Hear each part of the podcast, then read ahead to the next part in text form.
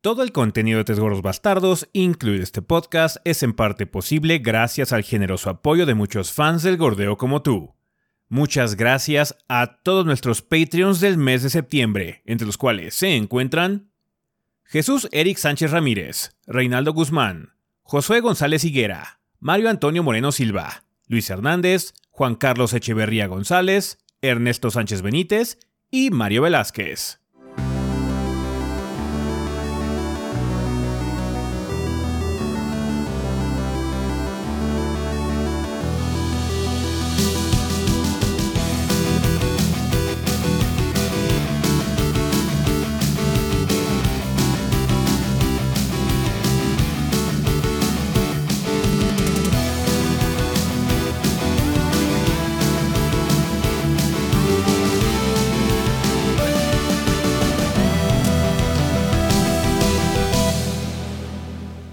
Pedo banda? Sean bienvenidos al episodio 541 del podcast de los tres gordos bastardos. Yo soy su anfitrión Ezequiel y como ven aquí encuentro con el resto del elenco de los gordos, o sea, Rafa y Adrián. A ver, Adrián, si quieres empezamos contigo esta semana. ¿Qué anduviste haciendo en el mundo del gordeo? Mm, antes de empezar, Mm, eh, hubo un pequeño error de nuestra parte en el podcast pasado. A fe de ratas. Pues sí, este... eh, parece ser que el Switch OLED sí tiene puerto de Ethernet. Ah, eso, sí, sí, sí. Ah, sí, that, Ajá. sí. Varias personas nos comentaron, bastante amable, o sea, no, no fue muy agresivo, que luego nos equivocamos, la gente se pone No, pendeja, de pero hecho, no, en este caso o sea, estuvo chido. Lo más agresivo fue el. O sea, que ni siquiera fue agresivo, fue un eh, comentario que decía: el Switch OLED sí tiene puerto de Ethernet. Punto. Ajá. Creo que el mejor fue el de Mike Telles, que dice, solo una corrección, gordo. Si el dock del Switch OLED sí trae puerto de Ethernet, lo cual no significa que el próximo sí tendrá. Exactamente, estoy 100% de acuerdo con ese Es que, comentario. es que es lo que te digo, o sea, pone las cosas en una perspectiva. Es que un puerto de Ethernet aparentemente es algo premium. Sí. O sea, Nintendo Pero lo ve bueno. como algo premium. Sí, sí, sí, sí. Es como. ¿You sure? Entonces está bien ya. ¿Qué hiciste esta semana, Adrián? ¿Seguro? Eh, esta semana eh, saqué varios videos, de hecho. Eh, lo que les dije que no les puede comentar la semana pasada ya salió. Tuve la oportunidad de jugar Total War Pharaoh. Eh, no, no habíamos cubierto nada de Total War en el canal, pero bueno, me tocó checarlo y está interesante, aunque me faltó mucho para realmente tener como una idea medio informada. Entonces el guion está un poquito superficial, vamos a decir, ¿no? Pero bueno, no somos muy conocedores de la saga y por algún lado se tiene que empezar, ¿no? También eh, saqué la mini de Gumbrella que estuve jugando eh, un poco antes de su lanzamiento. De hecho, la reseña salió el día de lanzamiento. Y es un plataformer con acción bastante entretenido. Me la pasé bastante bien, especialmente porque no es muy largo, dura 8 horas. Igual y menos si eres muy diestro. Y estuvo bastante bien. Y el sábado. O el domingo, no sé. Es que es viernes, banda. Salió mi mini de Horizon Chase 2. Que es un título originalmente salió para los ecosistemas Apple. Pero ahora ya está en Switch y PC vía el Epic Game Store. Y pues me tocó probarlo. Y es un juego absoluta, absoluta, absolutamente arcade. Sí. Eh, más parecido a un juego de 8 o 16 bits, nada más que un poco más moderno, por así decirlo. Que realmente un juego de carreras que estamos acostumbrados hoy en día en 2023, ¿no? Estuvo bien, me la pasé bien, pero también es un juego muy sencillo. Eh, ahí lo, lo me- comento en la reseña también. Y también tenía otros proyectos, pero tuvimos que retrasarlos para la siguiente semana. Sí. Entonces va a haber más videos de mi parte la siguiente semana, ¿no? Y acompañé en los streams, en los streams de martes, miércoles y jueves. Va. Eh, ¿Tú, Rafa, qué anduviste haciendo? Ah, pues que hubo banda. Esta semana, pues estuvimos. eh, pues ya saben que tenemos Mortal Kombat 1. Entonces, este, estamos eh, probándolo. eh, pues para. Porque va a haber reseña grande, o sea, no es secreto para nadie. Entonces, Espero. pues nada más es cuestión de tiempo. Pero em, Eh, el juego nos llegó, ¿cuándo nos llegó? Creo que fue el martes, ¿no? O el... Sí, muy calientito el martes en la mañana. nos llegó muy calientito el martes en la mañana con fecha de, embargo para el, este, el día 14, me parece. Miércoles o mm, jueves. El día miércoles o jueves. No es suficiente tiempo para hacer una reseña, porque lo habíamos pensado. Vamos a, sacarlo lo más rápido que podamos. A ver si mínimo puede salir el viernes, pero conforme lo estuvimos jugando fue... Es que no lo vamos a procesar tan bien. Sí, va a quedar fea la reseña. Va a quedar fea la reseña. Entonces, pues sí, le estamos dando un poquito de tiempo para que se cocine. Eh, probando lo mejor para que también el gameplay no salga tan feo porque si hubiéramos usado el footage que, que estuvimos grabando no no bueno si no, no, no somos muy buenos de por sí en Mortal Kombat. Y cuando está así tan calientito, pues me, eh, menos tiempo para calentar. Mm, para calentar nosotros. Entonces, pues vamos a ver qué podemos hacer. Con eso, eh, entonces seguimos jugándolo, va a haber reseña, ya les comentaremos qué tal eh, nos parece ya a fin de cuentas. Y por otro lado, pues este, el día de hoy que estamos grabando, ya debería de haber salido, o más bien voy a sacar al ratito la reseña de Under the Waves, un título que de Parallel Studio que nos enviaron desde hace ya rato, ya tuve tiempo de probarlo, de terminarlo, de digerirlo y pues sí, Em, lo voy a recomendar, pero con un gran asterisco. Ya hablaré de él más tarde en las recomendaciones. Y pues sí, eso. Perfecto, pues bueno, yo lo que estaba haciendo también es este, jugar Mortal Kombat, como está diciendo ahorita Rafa, que estamos explorando el título, todavía estamos eh, viendo qué onda con la campaña, el modo de invasiones, obviamente checando los personajes, un poquito más del gameplay y todo lo demás. Em, esta semana también eh, estuve haciendo stream ya de God of War Ragnarok, por fin ya terminamos esa serie, nos enfocamos esta semana a terminarla. Em, también yo tuve, espero que ya haya salido también en mi video de impresiones de la versión de consola de Humankind, eh, que pues bueno, estuvo bastante eh, pues, rápido hacerlo en general porque no hay mucho más allá de que hicieron traducción de los controles y pues que también eh, funciona o no con el mando, porque bueno, son juegos complicados al final del día. También hice, por fin ya salió mi video de hardware que les había comentado hace unas semanas, que fue que estuvimos probando el Asus Rock Ally. Em, mucha gente eh, eh, se sorprendió que sacáramos esa reseña porque, bueno, coincidió hasta cierto punto con la situación esta que tuvimos con OxoPay y, y Clanes que amablemente nos regalaron un par de Steam Decks, em, que eventualmente vamos a hacer un trabajo con el Steam Deck también. Vamos necesitamos un poquito de tiempo para probarlo, banda, porque realmente no lo hemos usado tantísimo como eh, el Rock. El Rock no lo mandaron, lo pudimos probar un par de semanas y luego lo tuvimos que regresar. Eh, y bueno, pues ya tuvimos tiempo para digerir qué onda con eso. Y, Z, y también ya se editó esa, reseña de la Ángel de Asus. Por favor, chequenla si están interesados en este em, pues, nuevo reino de las PC handhelds que se están haciendo ya cada vez más populares. El Rogalai tiene un caso muy eh, interesante para proponer. Así que, pues bueno, chequenla, anda por si tienen algún tipo de duda con respecto a qué tipo de de consola o PC portátil es el Asus ROG Ally. Y pues esta semana espero tener varias cosillas. Mucha gente ha estado preguntando qué onda con eh, Volcano High. Em, eh, Goodbye Volcano High. Yo me estoy encargando de la reseña. Eh, ya estoy jugándolo. Pronto debería haber contenido. también tengo algunas cosas por ahí pendientes. y vienen algunas cosas también en camino. Así que va a haber mucho de qué jugar en estos días. Pero sí, ahorita la prioridad de hecho es Mortal Kombat para sacar la reseña lo antes posible y poder darles nuestras impresiones del juego, que en general son positivas. Eh, no nos ha ido mal con el título, pero tiene algunas notillas que, debemos comentar también ahí por ahí. Eh, salvo lo que salga también en lo que nos falta checar, ¿no? Eh, y pues sí, nada más es eso. Eh, y pues sí, nada más eh, va a haber contenido como siempre, banda. Vamos a seguir trabajando para ustedes. Así que estén al pendiente, por favor, en el canal de YouTube. Van a salir varios videos. Por favor, ya saben, siempre nos ayuda mucho si le dan una vista, un comentario, un me gusta, lo que sea. Nos ayuda para que el algoritmo no nos desprecie. Así que muchas gracias a la gente que se toma la molestia de darse una vuelta por el canal de vez en cuando y ver nuestros videos que publicamos. Vale, ya para terminar las introducciones, si quieren, vámonos al sillón, que hay mucho de qué hablar.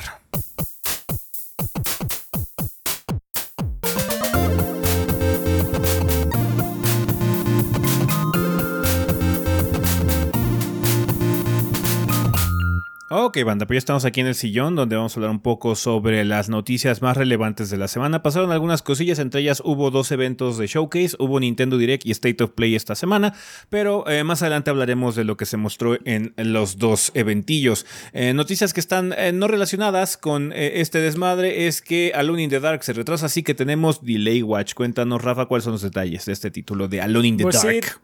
Efectivamente, Delay Watch ataca de nuevo, pero no es por las razones que ustedes piensan. Ah, eh, es una razón de hecho más sensata que, que, lo que generalmente escuchamos. Ah, bueno, que retrasar para pulir también es bastante sensato, pero en fin. el remake del survival horror de Infro Games Atari, ah, que está planeado originalmente, estaba para el 25 de octubre. Eh, pues se retrasó. THQ Nordic ya comentó que THQ Nordic es el publisher, que lo retrasó para el 16 de enero del 2024. Ah, ¿Y por qué el retraso? Pues ya comentó THQ Nordic que no se debe a problemas técnicos, que en ese sentido van bien, sino porque octubre, que es para cuando lo tenían planeado, está retacado de juegos.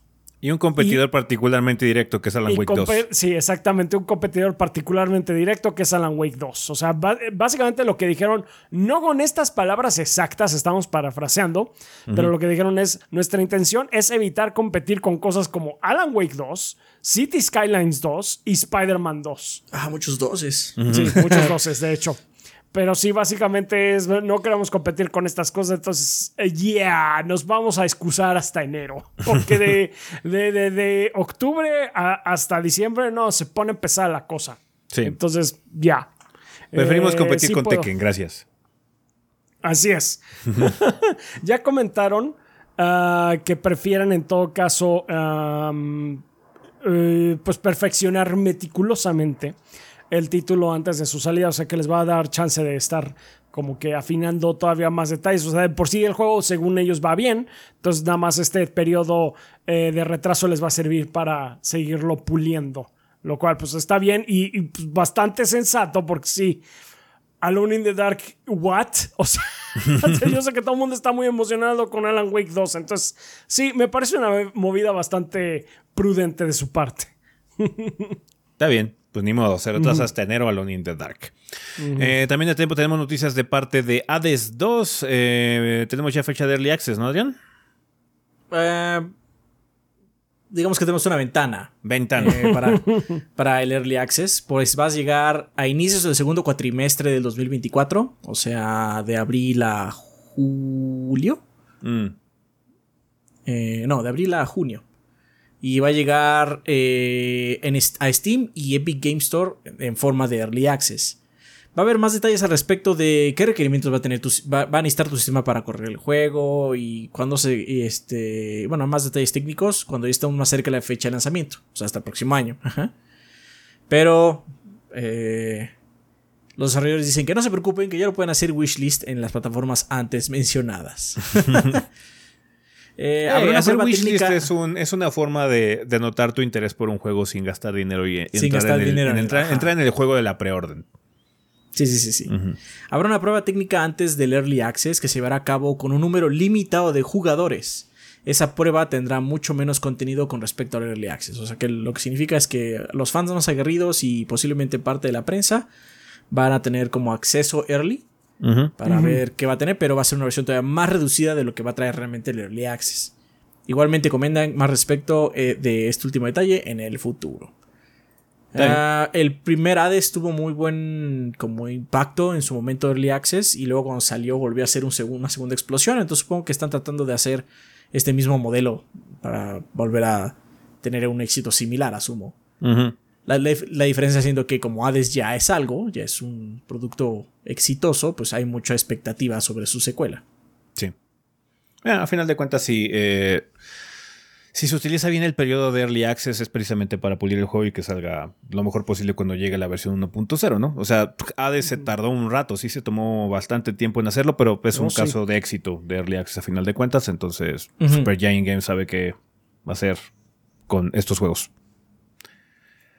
Vale, eh, pues ya pasando a los dos eventos eh, principales de Showcase de esta semana, vamos a empezar con el Nintendo Direct, que se lleva a cabo el jueves temprano. Eh, fue un Nintendo Direct bastante retacado, muchas cositas así como chiquitas, pero interesantes y llamativas.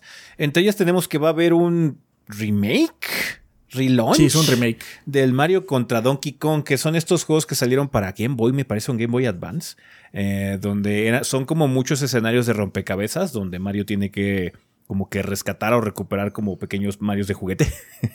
Sí, entonces es, porque Donkey Kong se los robó. Donkey Kong se los robó nada más porque sí, porque es muy fan de Mario y tenía, tenía que tenerlos todos. Ajá, tenía que coleccionarlos todos. Entonces Mario le dice que nine.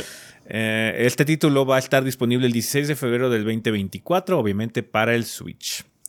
Eh, también está el juego que ya le hizo reseña este Adrián, que fue Horizon Chase 2. Ya también está disponible para el Switch. Eh, y va. Eh, creo que la reseña tú usaste la versión de PC, ¿no? de, de, Horizon sí, yo jugué la versión de PC. No sé cómo está la del Switch. Asumo que debe estar bien. El juego no es muy complicado técnicamente. La geometría y los modelos y todo son pues, sencillos realmente, ¿no?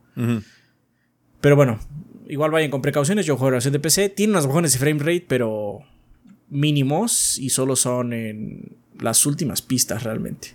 Está bien.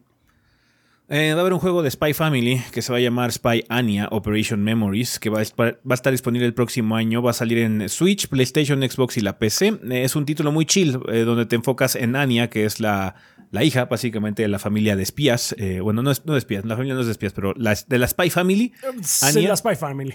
Em, entonces va a ser un juego muy chill sobre Va a ser como un slice of life de game. Es que tienes que tomar fotos. Creo que ese es como el gameplay principal. Eh, sí, por lo menos eso. Bueno, no sé si el principal, pero definitivamente vas a hacer un álbum de fotos. Porque también mostraron a Anya, creo que eh, jugando cartas, ¿no? Con un compañerito. O sea, supongo que va a tener varios como minijuegos. Sí, va a ser. Sí, pero va a ser un juego muy chill. O sea, Spy, Spy Family de por sí es una serie que luego puede tomar chunks muy grandes en donde no pasa nada. Sin nada. Eh, nada. Sí.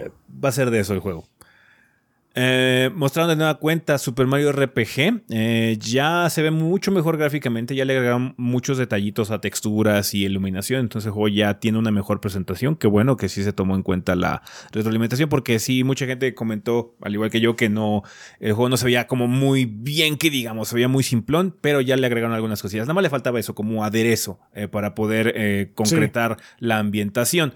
ya se ve mucho, mucho mejor, como ya mencioné. Y mencionaron algunas cosillas que van a tener algunos cambios. Parece ser que van a cambiar la mecánica de combate del timing.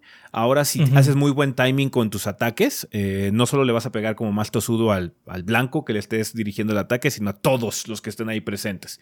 Y también van a agregar un como poder de combinación. Dependiendo de la tercia que estés utilizando, va a ser un poder diferente que va a ser un ataque masivo, ¿no? Sí, eh, está raro, ¿no? el ataque masivo es como un agregado eh, divertido, porque aparte incentiva a que mínimo pruebes como otras tercias, ¿no? Generalmente ya cuando tienes todo el equipo, pues te quedas con el equipo que más te gusta y ya, ¿no?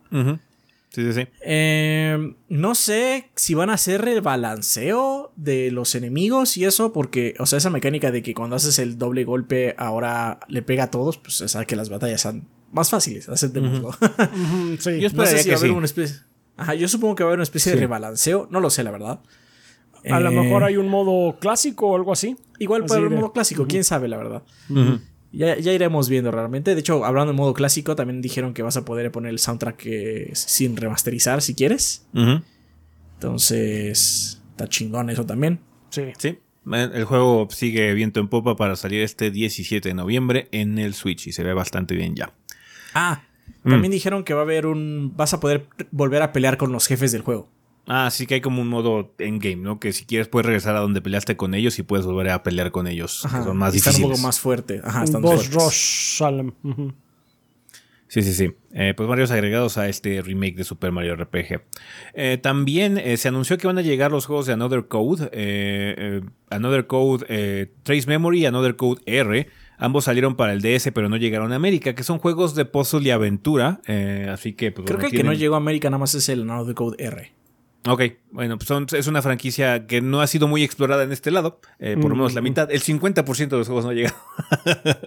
Entonces, en todo caso, sí. Estos títulos van a llegar en esta colección el 19 de enero del 2024, así que la gente que le gusta los juegos de misterio y de puzzles y aventura, pues ahí está. Another Code va a llegar. Eh, mostrando un poco más del juego de Princess Peach que se llama Princess Peach Showtime, eh, que ya básicamente nos mostraron que está basado en trajes. Eh, Peach se puede cambiar así como de trajes dependiendo de su listón mágico para adaptarse a las diferentes situaciones, que son como obras de teatro que se robaron y tú tienes que como ayudar a rescatarlas. Entonces eh, está la pitch espadachín, la pitch karateca, la pitch eh, investigadora. Entonces el, gameplay va a cambiar constantemente dependiendo del nivel donde estás. Entonces ve como un juego muy chill, muy relax en ese sentido. Eh, que siento que va bastante acorde con el personaje. Eh, el 22 de marzo sale en, del 2024 para el Switch. No se ve mal, se ve bastante interesante. Sí, se ve monón, la verdad. Se ve, se ve, padre. Se ve simpático, sí. Em, también tenemos un nuevo juego de la serie Saga, ¿no, Adrián? Este, ¿Qué onda con esta cosa? Eh.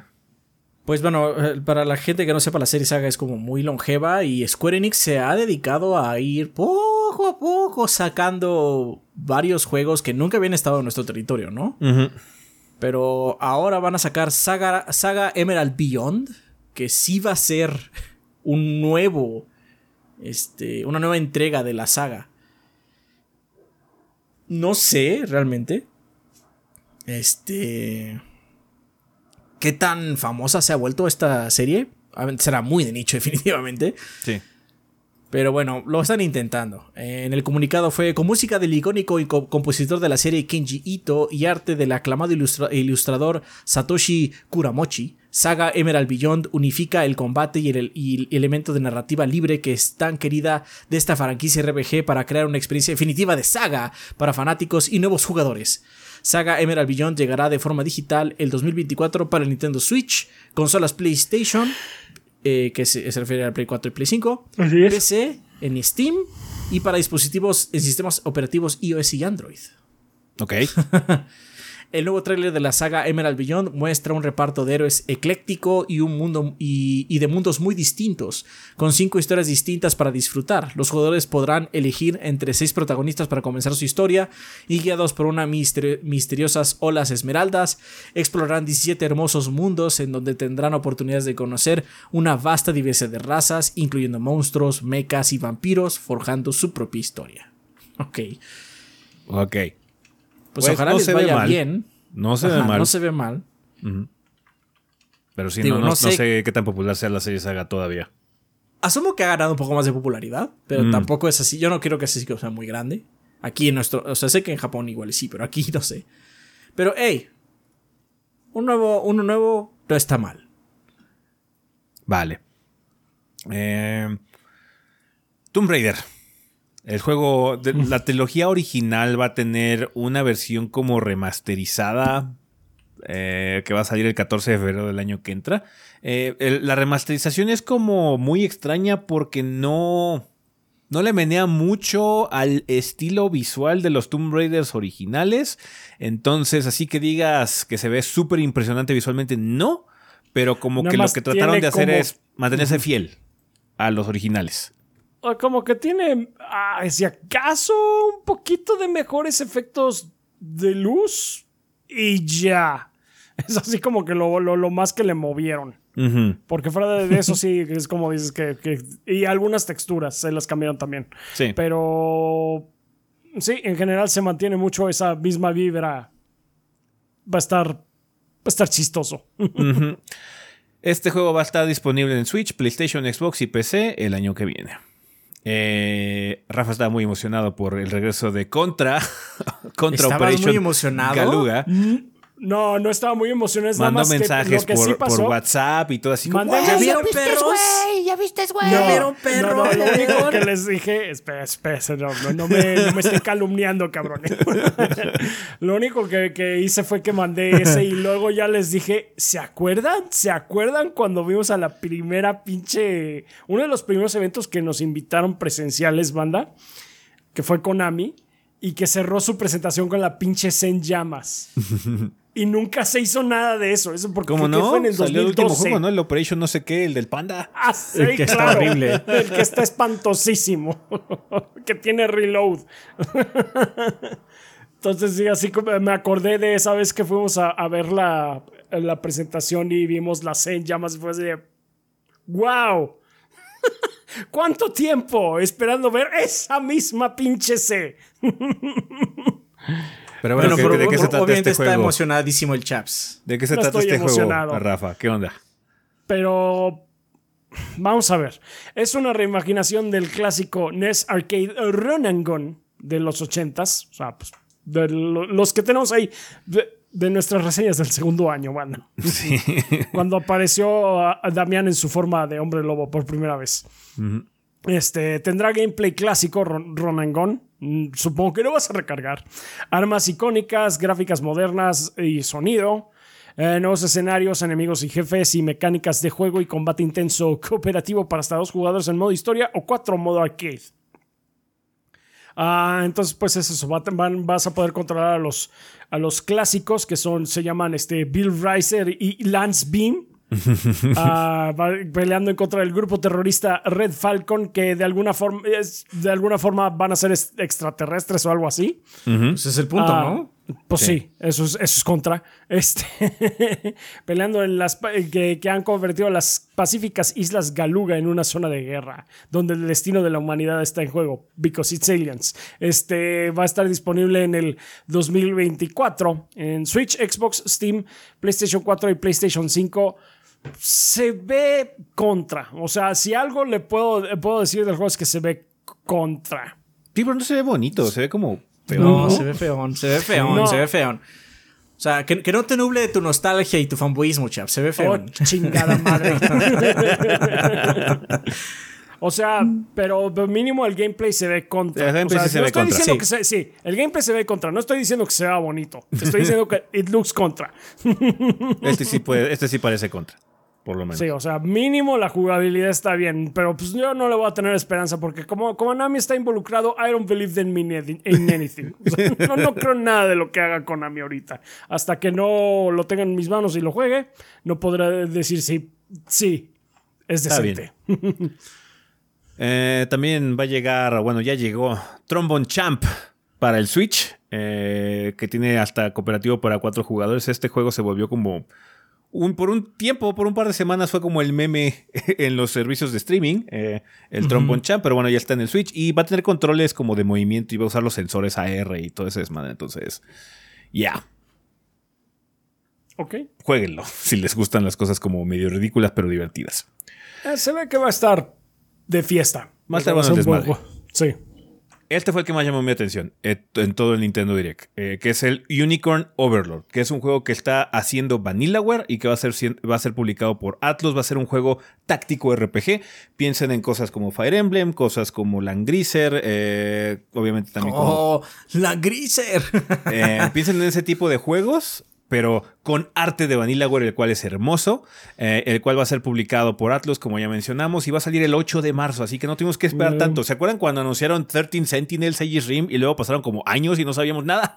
Bueno, ahora, ahora Vanillaware aprendió, anunció el juego y parece ser que va a salir como en seis meses. Entonces, 8 de marzo del 2024 va a estar disponible en PlayStation 4, PlayStation 5, Switch y los Xbox Series. La, la cosa rara es que ahora no va a salir en PC, o por lo menos no está anunciado de momento en PC. Habrá que estar al pendiente, pero sí, este fue el que más me llamó la atención porque soy muy fan de Vanillaware en general. Eh, eh, entonces sí, el juego se ve chichi chingón. Habrá que darle una ah, checada en su momento. Arte hermoso y decididamente menos horny que este que Dragon's Crown. Eh, Por lo menos lo que mostraron en el video. En 13 Sentinels también estaban un poquito más, menos horny. Estaban horny, hay puntos que son muy horny, indudablemente, en 13 Sentinels, pero ya más restringido que Ya veremos. Es lo que han mostrado en el video. También la portada no está tan horny. sí. O sea, podría pasar. No, sí, sí. Claro, claro puede pasar, en puede llegar sneaky, puede llegar por atrás si no lo sabes. Ajá. Pero se ve muy padre el juego. Eh, que me llamó mucho, la atención, lo que más me, me, me intrigó de este Nintendo Direct. Ahora estás cachondo. ah, ahí está. um, The Luis Mansion 2 HD solamente mencionaron que va a estar disponible en el verano del 2024. Mostraron un poquito más de gameplay y demás. Se sigue viendo como Luis Mansion, así que chichingón. Eh, algo que sorprendió es que War Tales, este juego hardcore de RPG y aventuras, ya está disponible en el Switch. Si tienen ganas de sufrir un rato, banda, jueguen War Tales. jueguen War Tales. Em, es un juego medieval de aventura. Em, está pesado, eh, porque tienes que administrar tu comida, tus recursos, dormir, aventurar, todo ese tipo de cosas y te puede patear el trasero, pero rapidísimo War Tales. Em, hubo dos juegos de League of Legends. El primero está, fue el que más me llamó la atención, que es Bundle Tale, a League of Legends Experience, que es del, va a salir en Switch y PC en el 2024, que es como un juego de RPG Light. Es como un RPG Light de aventura, eh, donde es más como tratar de ayudar a tu pequeño pueblito de criaturas peludas. Eh, así que me llamó la atención, se ve, se ve mono. El segundo no me llamó tanto Sí. porque es un juego como de aventura más tradicional que es Song of Nunu, a League of Legends Story, que va a salir el 1 de noviembre del 2024. Eh, ya, no, no, me, no, me, no me encanta la, la, la cosa. ¿Si es 2024 En el- o es 2023? Según yo es 2024. Ok, entonces todavía falta un año para que salga. A ver. Podemos corroborar. no Ventana, debe, preocupen. si podemos corroborarlo. A lo mejor este me equivoqué con la fecha. Sí, porque dije, o sea, anunciar, este tiene fecha de hasta noviembre del 2024. No, sí, creo que pues, sí, I might have messed up in there. Déjame Sí, ver. ahorita lo revisamos. Pero bueno, en lo que chequemos lo de League of Legends. Sí, eh, noviembre 2023. 2023. Sí, se, me hace muy raro porque ese, el, el de, el de los peludines sale el año que entra, quién sabe cuándo. Que eso, pues, no Ajá, no tiene fecha. Ajá. Pero este sí se me hacía muy raro que sí, a huevo, este va a salir el 1 de noviembre del 2024, pero super sure, man. No, sí, nadie nos va a mover de esta fecha. Ningún Alan Wake nos va a llegar a quitar la fecha de salida. Pero bueno, el segundo que es Song of Nanu, eh, Nunu, perdón, va a estar disponible el 1 de noviembre del 2023. Eiyuden Chronicles, 100 Heroes, ya, ya mero. 20, 24 ya de tiene abril, fecha de salida. 2024. 24 de abril. Disponible Y en se ve lados. Suicode, ¿no? O sea, sí es como Suicode. Sí, sí, sí. Se ve Suicoden. O sea, se ve bien. Ya, ya llevamos rato cubriendo a Eiyuden Chronicle aquí. Ajá. Eh, habíamos dicho que se había movido a el primer cuarto del año. Efectivamente va a salir en abril del próximo año, abril 24. Y se ve bien, va a estar en Game Pass también, me parece. Eh, pues, el- como la precuela o el. El Ryzen está, El appetizer que sacaron de Eiyuden Chronicles estuvo en Game Pass, no está en Game Pass, ¿no? Sí, que todavía está, creo. Ujú. Eh, entonces prepárense para el próximo anuncio de Konami porque la colección de Suicoden 1 y 2 H Remaster va a salir el 25 de abril. Vas a ver o el 23 así como al lado. You see. Van- a comer bien esas semanas. Esas Sí. semanas así de ¿Are they that petty? Sí, claro, es Konami. O sea, son así de rencorosos, así de ruines. Pero Ah, hey, Wargroup 2. qué bueno, qué bueno Ah, que perdón. lo tienen- ya lo tienen como para una fecha ya definida. ¿Está bien? Qué bueno que ya vaya a salir. Ya llevo un rato cocinando, no sé cómo dices. Eh, Wargroup 2, ya sabíamos la existencia de este juego, eh, pero ya tiene fecha de salida. Va a ser el 5 de octubre para Switch y la PC. Así que estén al pendiente, banda. La gente que les gustó mucho el primer Wargroup, ahí viene en camino. Eh, excelentes noticias. Dave the Diver va a llegar al Switch el 26 de octubre.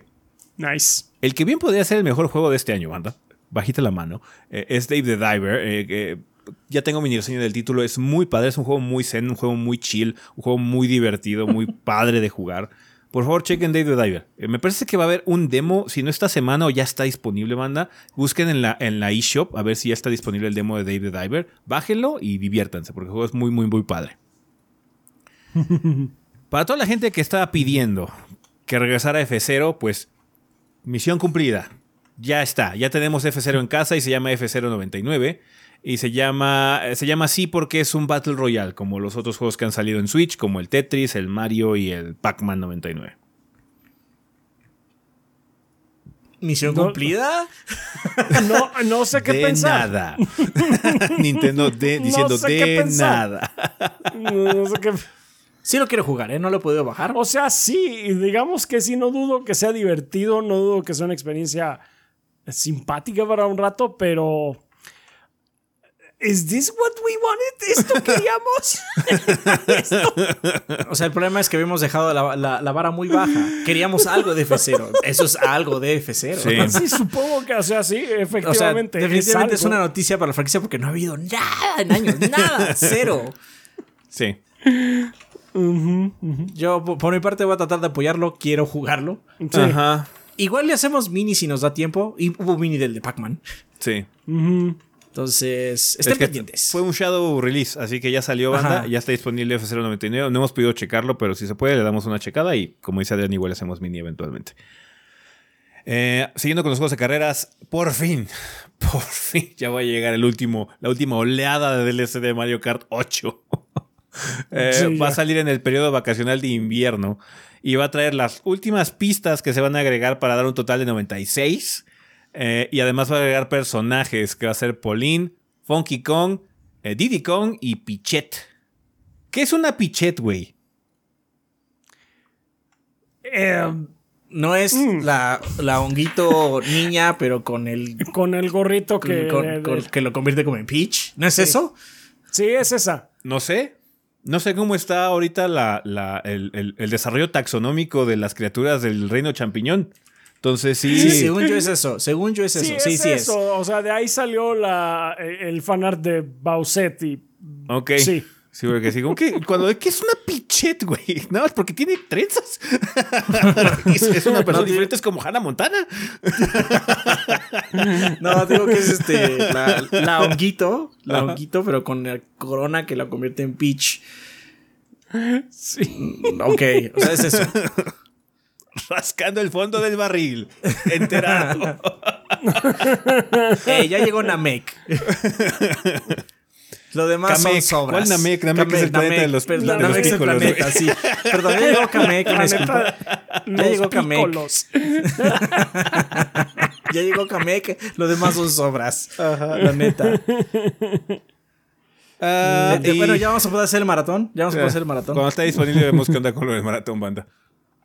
Y bueno, uno de los anuncios más grandes, obviamente, que dejaron hasta el final es que va a haber un remake de Paper Mario de Thousand Year Door, que es el Paper Mario que salió para GameCube, me parece.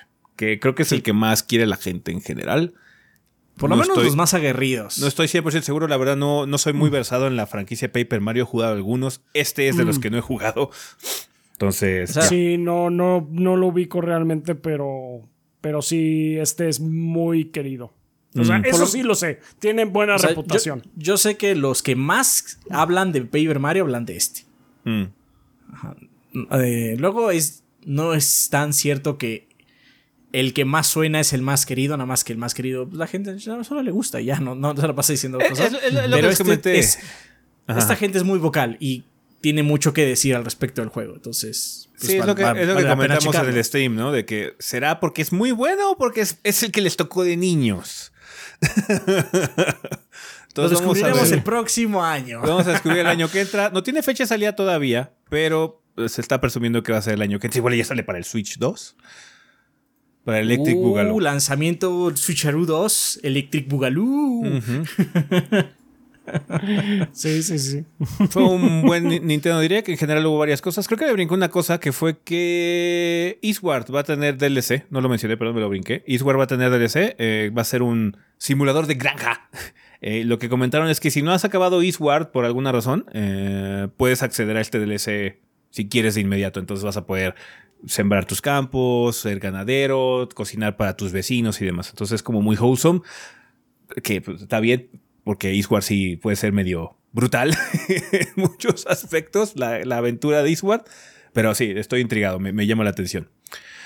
Pero bueno, muy buen State to Play en general, muy, eh, digo, muy, muy buen Nintendo Direct, eh, en general muy retacado de cositas, pero muy llamativas en, en- en general. State of Play, por su parte, fue un poco más condensado, se, se la pasó, enfo- se enfocó en tres cosas principales, que son las que vamos a dejar más o menos para el final. El primero fue un pinche trailer de algo llamado Baby Steps. que estoy muy intrigado por esa cosa. No, bueno. I don't know why, pero ok. No sé si abrir la conferencia con eso fue lo mejor, pero Yo siento que ¿sabes Está raro. Ese juego tiene un espíritu muy PlayStation de los noventas. Sí, de hecho sí. Sí, Ese se juego es algo. PlayStation 90s all the way, man. Entonces sí, I like it. Me gusta. es, es, es co-op triple A. co-op, bueno, sí. co-op con más presupuesto. It's No funny. triple A, porque tampoco se ve triple A, pero es más No, presupuesto. Controlas pero un sí, británico nalgón, güey. ¿Qué más quieres? Las piernas. No eso, gracias. Em, también va- mostraron un nuevo juego de Ghostbusters. No sé si han anunciado esto. Los juegos de VR son muy raros, siempre se me olvidan. Entonces, Ghostbusters Rise of the Ghost Lord va a estar disponible en PlayStation VR. Viene en camino. Eh, no hay mucha información al respecto, pero eventualmente va a llegar. Va a ser un juego de cazafantasmas. Va a ser tú y tu grupo de cazafantasmas. Obviamente, cazando fantasmas. Así que ya. VR, Ghostbusters. Ujú. Muchos fans. Yo no, sé, yo no sé ustedes, perros, pero esto es lo mejor, la mejor información todo el día. Y es que Resident Evil 4 Remake VR Mode ya viene en camino, va a salir en el invierno de, de este año, del año que entra. Básicamente el invierno es diciembre, enero, febrero, por ahí. Eh, pero también vamos a tener ya el DLC de Resident Evil 4 Separate Ways del remake. Va a salir el 21 de septiembre. Y este va a venir de la mano. más tarde. No, va a llegar ya en chinga, ya- sale ya esta semana. Eh, eh, así que hay que estar al pendiente. También viene con una actualización gratuita para el Mercenarios. Ya vas a poder jugar con Ada y con Wesker en Mercenarios. Entonces va a estar chingón el asunto. Va a estar Wesker. Está barato, cuesta 10 dólares. Lo que se me hace bastante adecuado por Separate Ways, siento yo. Ujú. Chichi chingón. Eh, Ghost Runner 2 eh, tiene demo para la gente que les gustó esto del ninja super stylish. Ya está disponible el demo. eh, en Están este- preparados para vomitar. Sí, en la PCN. Eh, no sé si No ya sé también si hay gente que se marea muy fuerte. Ah, sí, güey. O sea, hay gente que se marea ahorita con Starfield. Ok, no, sí, entonces Ghost Runners. Este, Sí, no va a estar cabrón. Ajá. el juego va a salir el 26 Ghost de Runner va a octubre. ser Play 5, Xbox Series, Switch y PC. Sí, va a estar en todos lados. Ahorita nada más tiene como deals de promoción con, con PlayStation, pero sí va a estar en todos lados. Ajá. Eh, eh, uno que sí es exclusivo, por lo menos de consola de PlayStation, es Helldivers 2. Eh, nos mostraron un poquito más del juego. Hicieron. Esta, esta, esta, esta presentación se volvió muy old school porque hicieron una de esas cosas que se hacían mucho en la época del PlayStation 3, donde hacían una sesión de multiplayer hablada, así como la gente: Sí, vamos a matar esa cosa. Uy, me están pegando, güey, ayúdame. Cosas así. Sí, sí, sí, no hagan eso, por favor. Eh, nadie, nunca queda bien. falso, falso, se No, siente no, no, está falso. Sí, sí, sí, se siente horrible. Ya habíamos llegado a la conclusión de que nunca queda divertido. ¿Qué dice el guion? ¿Qué debo de decir? Oh no, me están Oh, no, mira, vapuleando muy es otro fuerte. extraterrestre. es otro extraterrestre. Ten cuidado, este se ve muy grande. No hagan eso, Devs. No, no, no hagan eso. Nunca queda eso. bien. Pero Si quieren ve hacer eso, si, si- o sea, chingón. Si quieren hacer eso, pongan realmente gente jugar de verdad. Graben Sí. sus gritos de desesperación. Y, Y si sí, no quieren que que digan con muchos groserías, los mutean. Con Ajá, muchos los mutean y ya. Exactamente, Sí. los mutean. Así, nada más pongan bips, o sea. O sea, yo me ofrezco para eso. Yo me ofrezco, sí, yo Me puedo ofrezco, hacerlo. Sí, yo puedo hacerlo. Yo puedo jugar y ser auténtico. Nada más va- van a tener que. yo- yo- van a tener que tener que usar muchos blips y bloops, pero.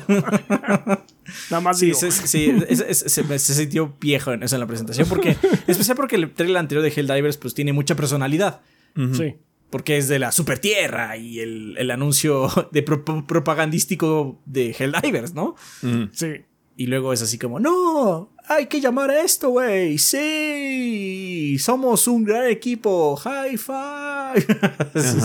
No se siente tan bien, la neta. Eh, no hagan No. eso, pero Helldivers 2 se ve muy cabrón. 8 de febrero Sí, banda, va a estar disponible. Eh, teníamos, había como rumores o expectativa de que probablemente iba a ser un show release y que así, ya es disponible ahora. Ah, sí, me hubiera encantado, me hubiera encantado. Pero no, nos tenemos que esperar hasta el Pero 8 de no. febrero, la cual se me hace una fecha bastante sensata. Que tome tiempo para que lo puedan este, pulir lo más que se pueda, porque Helldivers es un, tiene mucho potencial de diversión y va a estar disponible en PlayStation 5 y PC. Este va a salir en los, en los dos al mismo tiempo, así que, yeah, 8 de febrero 2024. Hablando de exclusivos del PlayStation, Marvel Spider-Man 2, que sigue también viento en popa para salir el 20 de octubre y retrasar Alone in the Dark. Eh, se ve muy bien. Exploramos un poquito más del gameplay en general. Se ve como una versión más optimizada de- de- del juego de Spider-Man o de la forma de Spider-Man que vimos en los dos títulos iniciales, que es el primero y el de Miles Morales. Ahora, pues bueno, ya confirmaron que vamos a poder cambiar entre los dos Spider-Mans cuando queramos. Va a ser una cosa muy similar a lo que pasa en GTA V. Y pues como que mostraron mucho, estaban muy orgullosos de su sistema de fast travel porque sí es como muy rápido y bastante espectacular el hecho de que hagas el zoom y en segundos estés en el otro lado de Nueva York. Entonces se ve muy padre. Va a haber muchos trajes adicionales, cosa que se esperaba. Eh, el, el web swing se ve mucho más intenso y mucho más rápido gracias también a las, a las como alas que tienen o los alerones que tienen tus trajes. Entonces en general el juego se ve muy padre, se ve muy llamativo. Digo, el, el problema que hemos tenido con Spider-Man, siento yo, es la perspectiva que he tenido yo, que ya hemos platicado a lo largo del año, es que no hay como mucho hype en general porque ya sabemos qué esperar. Pero cuando ves un showcase como este, donde ves la calidad y el potencial que tiene el título, pues así como, no, pues ese juego se ve muy cabrón, la verdad. Entonces sí, eh, em, ojalá que le vaya bien, ojalá que salga sin muchos problemas y pues narrativamente que esté interesante, ¿no? Porque eso es el problema que sufren luego los juegos de superhéroes. Ya hemos visto mucho de, de este género en particular en los últimos años, a ver qué trae diferente Marvel Spider-Man 2, 20 de octubre para el PlayStation 5. Así es. Bandai sorprendió Sí, sí, con que es DLC o que es otro juego de Tales of Arise, Adrián.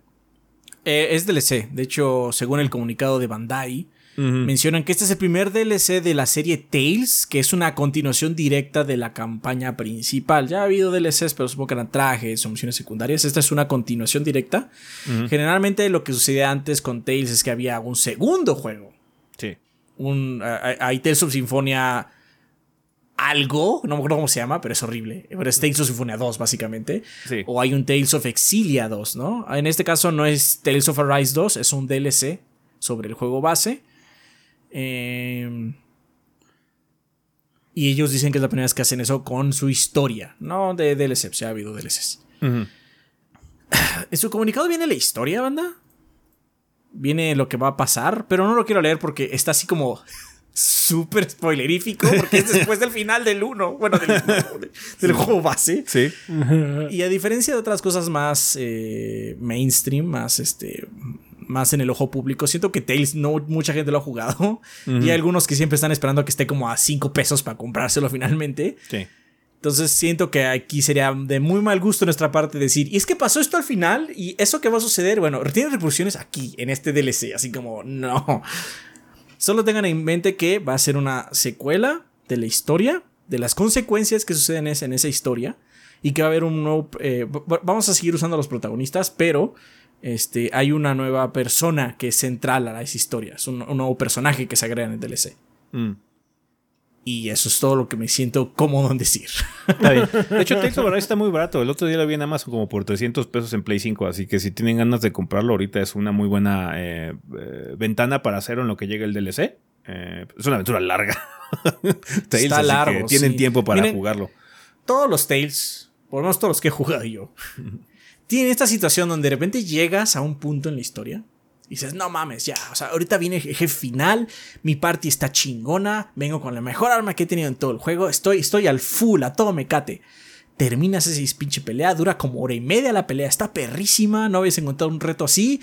Dices, güey, güey, está perro. Empieza un cinema como de conclusión y de repente, ¡pa! ¡Twist! Nuevo opening de anime, perro. Viene la segunda sección de la historia. ¡No mames! Entonces, eso es. Así es Tales. Así es Tales. Entonces, eh, tómenlo en cuenta. Son juegos largos.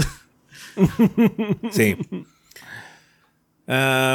cambiando de ritmo completamente, vimos un nuevo tráiler de Foam Stars, eh, este como Splatoon de Square Enix de espuma, eh, que va a tener un beta abierto en septiembre por si quieren participar en él. Ha habido como mucha comentario en internet de la gente que ha podido probar el título que dicen que está sorprendentemente divertido. Así que me intriga probarlo así, a ver si sí es cierto, eh, para ver si sí está tan divertido como comenta la gente. Vamos a ver qué tal le va a Foam Stars eh, ahora en su beta. Pueden participar bandas si les llama la atención. Es como un Splatoon, básicamente, pero es de espuma. Y cerraron los de Sony con Final Fantasy VII Rebirth, la continuación del remake de Final Fantasy VII. Cuéntanos, Rafa, qué vimos ahí, porque deberíamos estar emocionados. Bueno, pues eh, ya tenemos fecha de salida, ahora sí. va a salir el 29 de enero del próximo año. Entonces, pues eh, está eso. Y pues en el tráiler vimos que ya, ya que salimos de Midgar, ahora sí vamos a poder explorar pues todo el mundo, o una muy buena parte por lo menos del mundo de Final Fantasy VII. Eh, hay muchos detalles eh, que sí salen de, de, etapas ya avanzadas del juego. O sea, vimos así muy poquito Cosmo Canyon, vimos Playa del Sol. De hecho, vimos a, este Cloud en un pinche Segway. Mm. Estaría cagado que se cayera. este. ¿Sabes qué sería más eh, cagado? ¿Qué? Ay, no, ya sé que, ya sé qué vas a decir. y ahorita voy a eso, de hecho. este. Así como que va a estar muy. Ah, va a abarcar muchas cosas esta nueva expansión, pero quién sabe qué tanto porque ah, se le hizo una entrevista a Nomura y le preguntaron, oye, ¿y hasta dónde llega esto? Y lo que él contestó fue que estaba a terminar en la Forgotten Capital, eh, que es donde acaba el primer disco. yo sé que mucho, bueno, pues eh, yo sé que el spoiler del original de Final Fantasy pues ya es bien conocido. Ah o por lo menos por un sector amplio de los juegos, pero de todas maneras, voy a discutir ahorita spoilers de Final Fantasy VII original. Entonces, o sea, como Adrián, voy a hacer esto. Y cuando acabe de hablar de los spoilers. Brínquense eh, unos 10 minutos cuando la Exactamente, versión de audio. unos 5 minutos. No, no, no creo abarcar tanto. Ok. Forgot- Forgotten Capital es donde Sephiroth mata a Aerith. Entonces es. Nadie sabía eh, eso, chaps. ¿eh? ¿Es noticia para mí? Ya, ¡Ey! ya estamos viejos. Hay gente que no ha jugado el primer Sí, juego. sí, sí, ahí no hay- Pero no yo creo que Entonces, aunque sí. hay gente que no sabe, sí sabe el twist.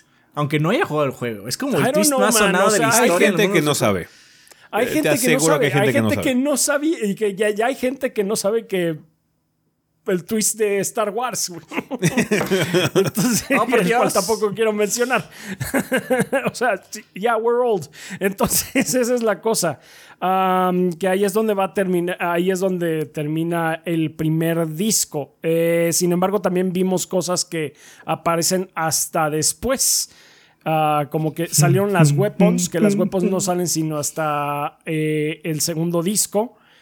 En- eh, y pues una, una teoría popular ahorita que está manejando la gente es que este es un Sephiroth del futuro de un universo alterno en donde ya sabe qué pasa. Estos ya son spoilers del la- remake, sí. ¿eh? De- del- ¿eh?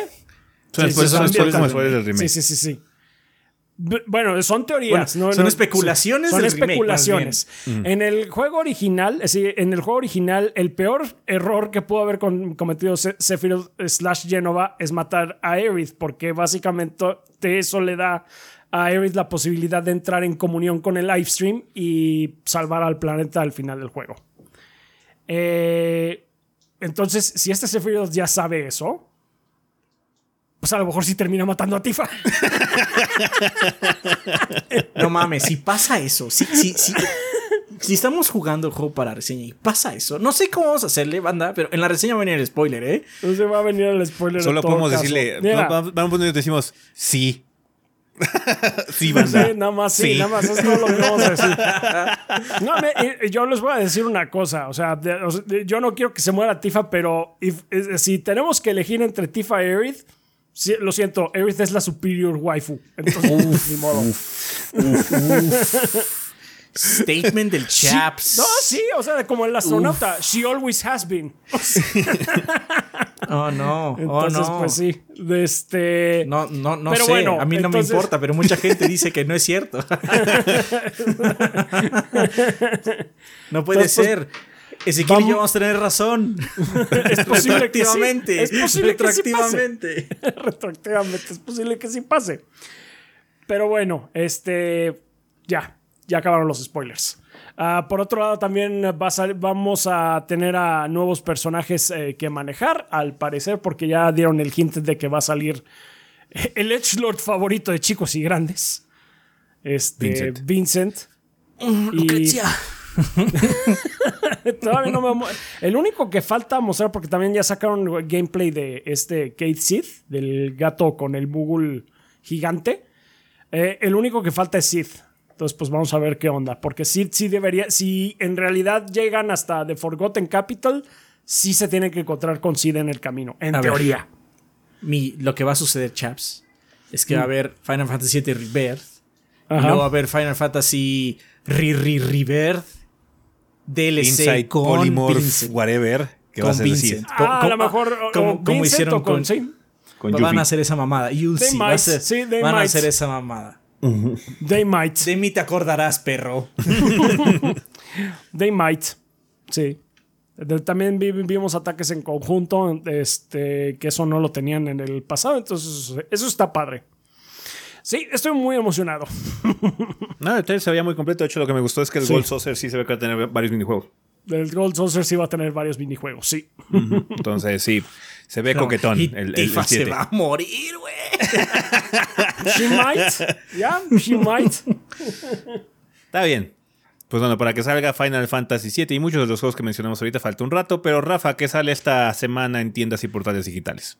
Ok, pues agárrense, porque esta semana eh, tenemos el 18 de septiembre eh, Gloomhaven. Que- que- ah, recuerdo ese nombre, pero no recuerdo Va a bien llegar el consolas. Va a llegar a consolas. Ajá. Ah, 19 de septiembre, The Legend of Nayuta, Boundless Trails va a llegar a América eh, y, y va a estar en la PC, Switch y PlayStation 4. Lies of P va a salir para PC, Play 4, Play 5, Xbox One y los series. Y Mortal Kombat 1 para PlayStation 5, Xbox Series, Switch y la PC. Ah, no sabemos de, de- La versión de Switch es un misterio sí, para nosotros. La versión de Switch es un misterio para todo el mundo, porque si no ha habido absolutamente nada y entonces pues vayan con precaución. Ah, 20 de septiembre va a estar eh, Party Animals para PC, Xbox One y los series. 21 de septiembre va a estar Among You, que va a llegar a América para PC, Switch y el PlayStation 5. Payday 3 va a estar en PC, eh, los Xbox Series y el PlayStation 5. Y Ring The Last Child va a estar PC, Switch, PlayStation 4, PlayStation 5, Xbox One y los series. Eh, 22 de septiembre, The Bonnie Graveyard para PC. Ok. Entonces, pues sí, va a ser una Semana semana pesada. Entre Lies of P, Mortal Kombat 1 y Payday son tres juegos bastante importantes que están saliendo Sí. esta semana, así que yeah, muy cargadito el asunto, banda. Mortal ya salió la semana pasada en teoría por lo del Early Access, que ya muchas compañías están haciendo esa mamada de que si pagas más, juegas una semana antes. Eh, pero bueno, eh, sí, y ya, Lies of P ya va a salir. Eh, ese va a estar disponible en Game Pass, banda, así que si lo quieren probar, lo pueden probar gratis, entre comillas, ya saben. El, entre- el gratis, entre comillas, de que ya están pagando Game Pass. ya está pagando por él, sí. Ya están pagando por él, así que pruébenlo en Xbox. Supongo que también en PC debería estar, eh, así que ya, chequen en cualquiera de esas dos versiones. Y pues Payday. Creo que Payday también va a estar en Game Pass, ¿no? Sí, Payday 3 va a estar en Sí, Game Pass también. sí, sí, sí. Algo, algo recordaba de eso. Vale, entonces una semana bastante pesada, banda, así que elijan qué van a querer jugar en estos días. Bueno, pues vámonos ya al tema de la semana.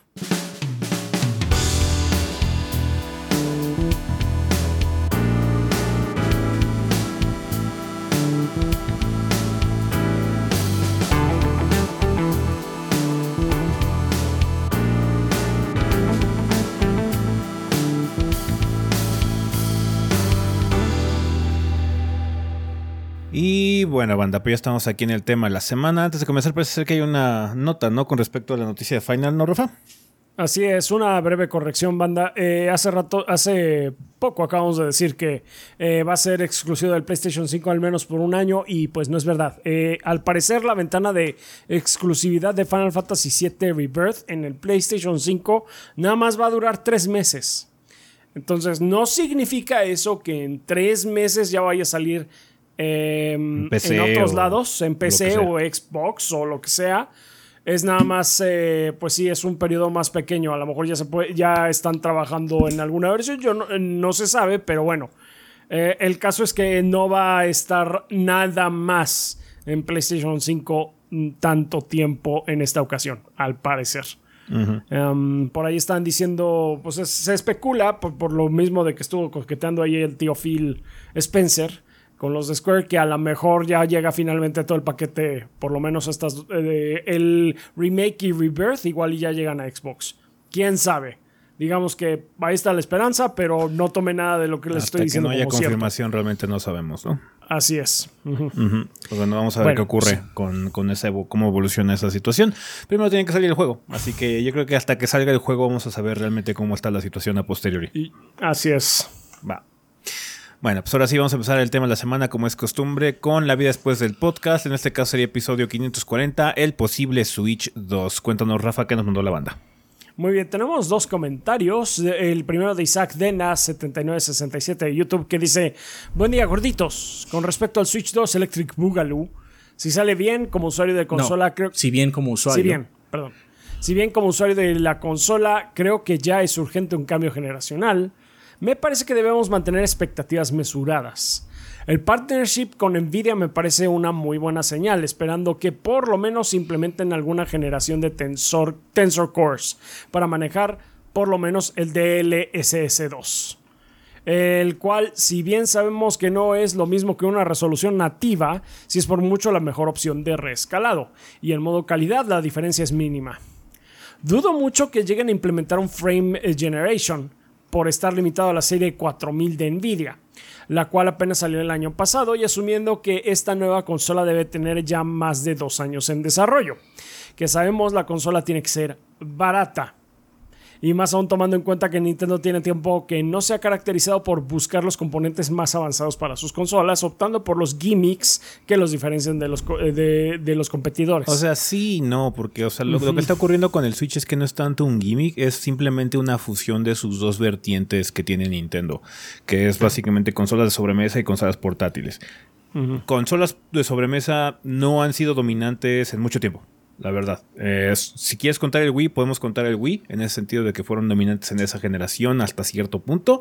Em, vendieron muchas copias indudablemente de la consola, pero su venta de software estaba por los suelos, ¿no?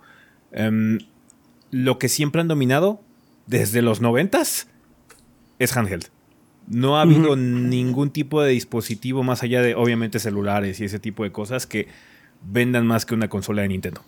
Entonces, eh, lo que hicieron fue fusionar sus dos vertientes para no tener que andar manejando esos ecosistemas, para no manejar, ¿sabes qué? Es que tenemos que hacer una consola sobre mesa y aparte la portátil y partimos ahí el, nuestros esfuerzos, sino no. Ahora lo que tenemos es una sola plataforma que tiene las dos capacidades para poder juntar todo nuestro esfuerzo de desarrollo y poder tener una cantidad de juegos constante, que es lo que está pasando. De hecho, es lo que vimos ahorita en el Nintendo Direct y hemos visto desde hace rato, ¿no?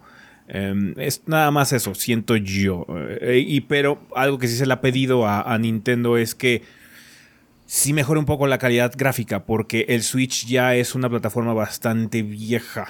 Y ha habido saltos muy grandes en los procesadores para dispositivos móviles, tanto celulares como ahorita las PC handhelds. Entonces sí hay como mucha, mucho incentivo para por lo menos actualizar esa idea y ofrecer algo que sea más competente en ambas, porque lo que podemos tener con esta nueva consola es que probablemente ya la pantalla, el portátil sea 1080 y no sea 720. Y cuando la conectas a la tele usando el DLSS 2 o quizás el 3, quién sabe, si es que logran tener una generación un poquito más avanzada con la serie 4000 de Nvidia o algo parecido o un chip capaz de utilizar esa tecnología, podríamos tener 1440 o algo así, ¿no? Para que en 4K no se pueda ver tan borroso. Entonces es una situación un poquito particular ahorita. No es tanto eso, sino que Nintendo tiene una filosofía muy enfocada a diseño y de experiencia. Ya el gimmick siento que lo botaron con el Wii U. El Wii U fue su última consola de gimmick como tal. Por eso el Switch tiene mucho sentido y por eso ha sido tan exitoso. Porque es una fusión de sus dos vertientes, la más exitosa levantando a la otra, que es la de sobremesa. Sí, sí, sí, de acuerdo.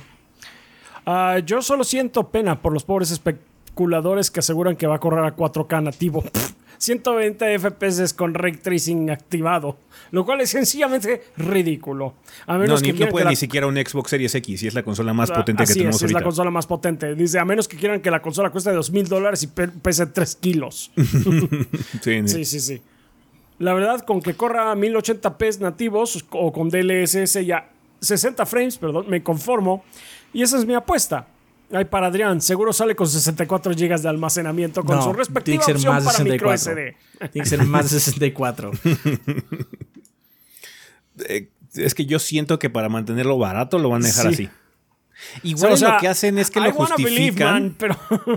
lo justifican al ofrecerte NVMe 4.0. Es NVMe 4.0 de 64 GB. Pero no tendría sentido.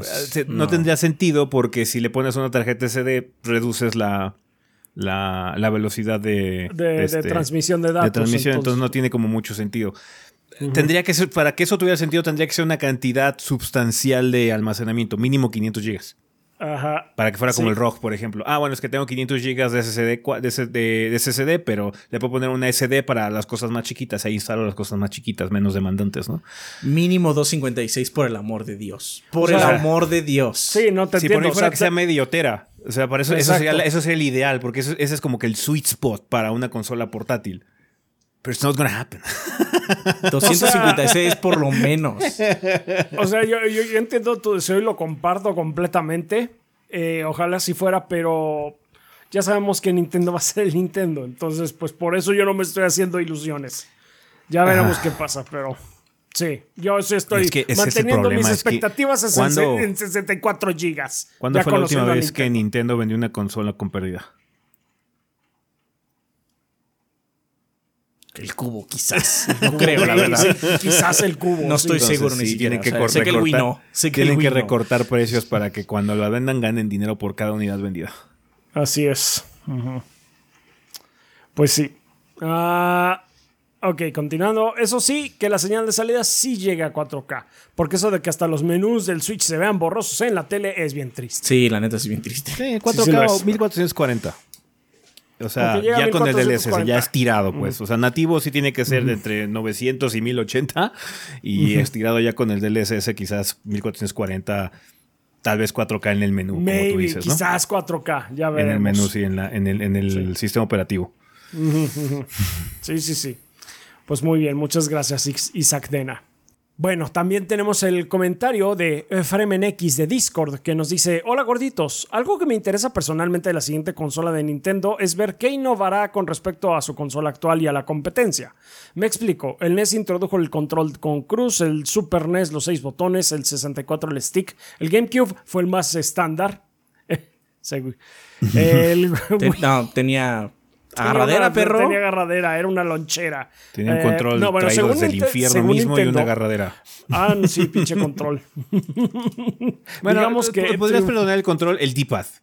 El D-pad es, el trajeron del infierno. el, y el R1, no es, que es como el botón Z, no me acuerdo qué botón el es. El botón Z, el botón Z y, y el D-pad eran atroces. O sea, el control del GameCube pudo haber sido estado bien de no haber sido por ese par de detalles que estuvieron espantosos. Ah, y según Nintendo era portátil por la pinche agarradera. okay. El Wii, el control remoto, el Wii U una pantalla integrada al control y el Switch pues una experiencia híbrida. Y sus portátiles, Game Boy Advance, DS, 3DS, tienen el mismo concepto de innovación. Que, eh, creo que Nintendo no solo se satisface con ponerle más poder a sus nuevas consolas, sino que busca eh, de alguna forma como, eh, en cómo cambiar la experiencia de juego. Y pues creo que eso es parte del DNA de ellos. Por lo que a ver con qué salen, ya sea, ya sea que, ya, ya que. que el Steam Deck, o hasta cierto punto el Backbone o el PlayStation Portable y celulares, con sus limitantes, ofrecen algo similar al Switch.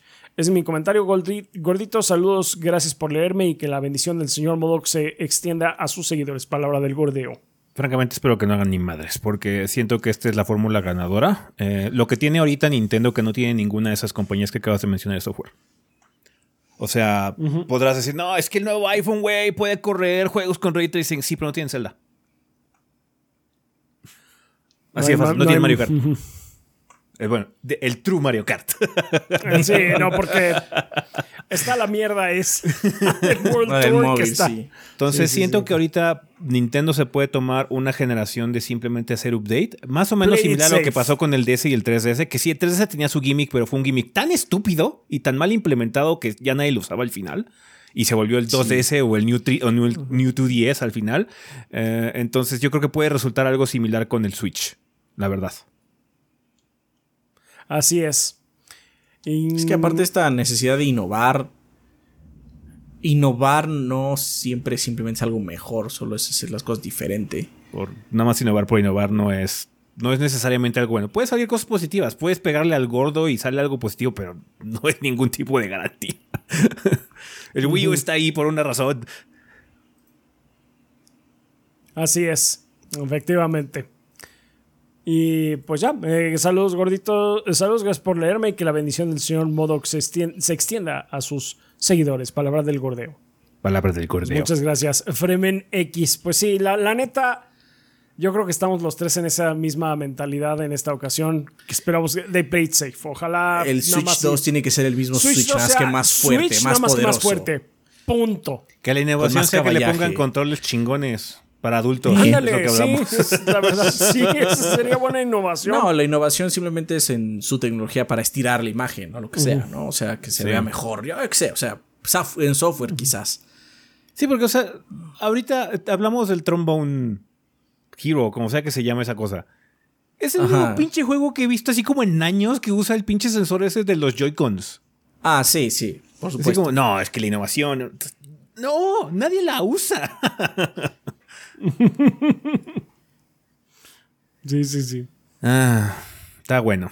Pero bueno, banda, pues vamos a pasar ya al tema de esta semana, que como ustedes se podrán imaginar y por el título que vieron del episodio, es el problema que está cargándose Unity esta semana debido a decisiones muy absurdas y tontas que tomó su mesa directiva.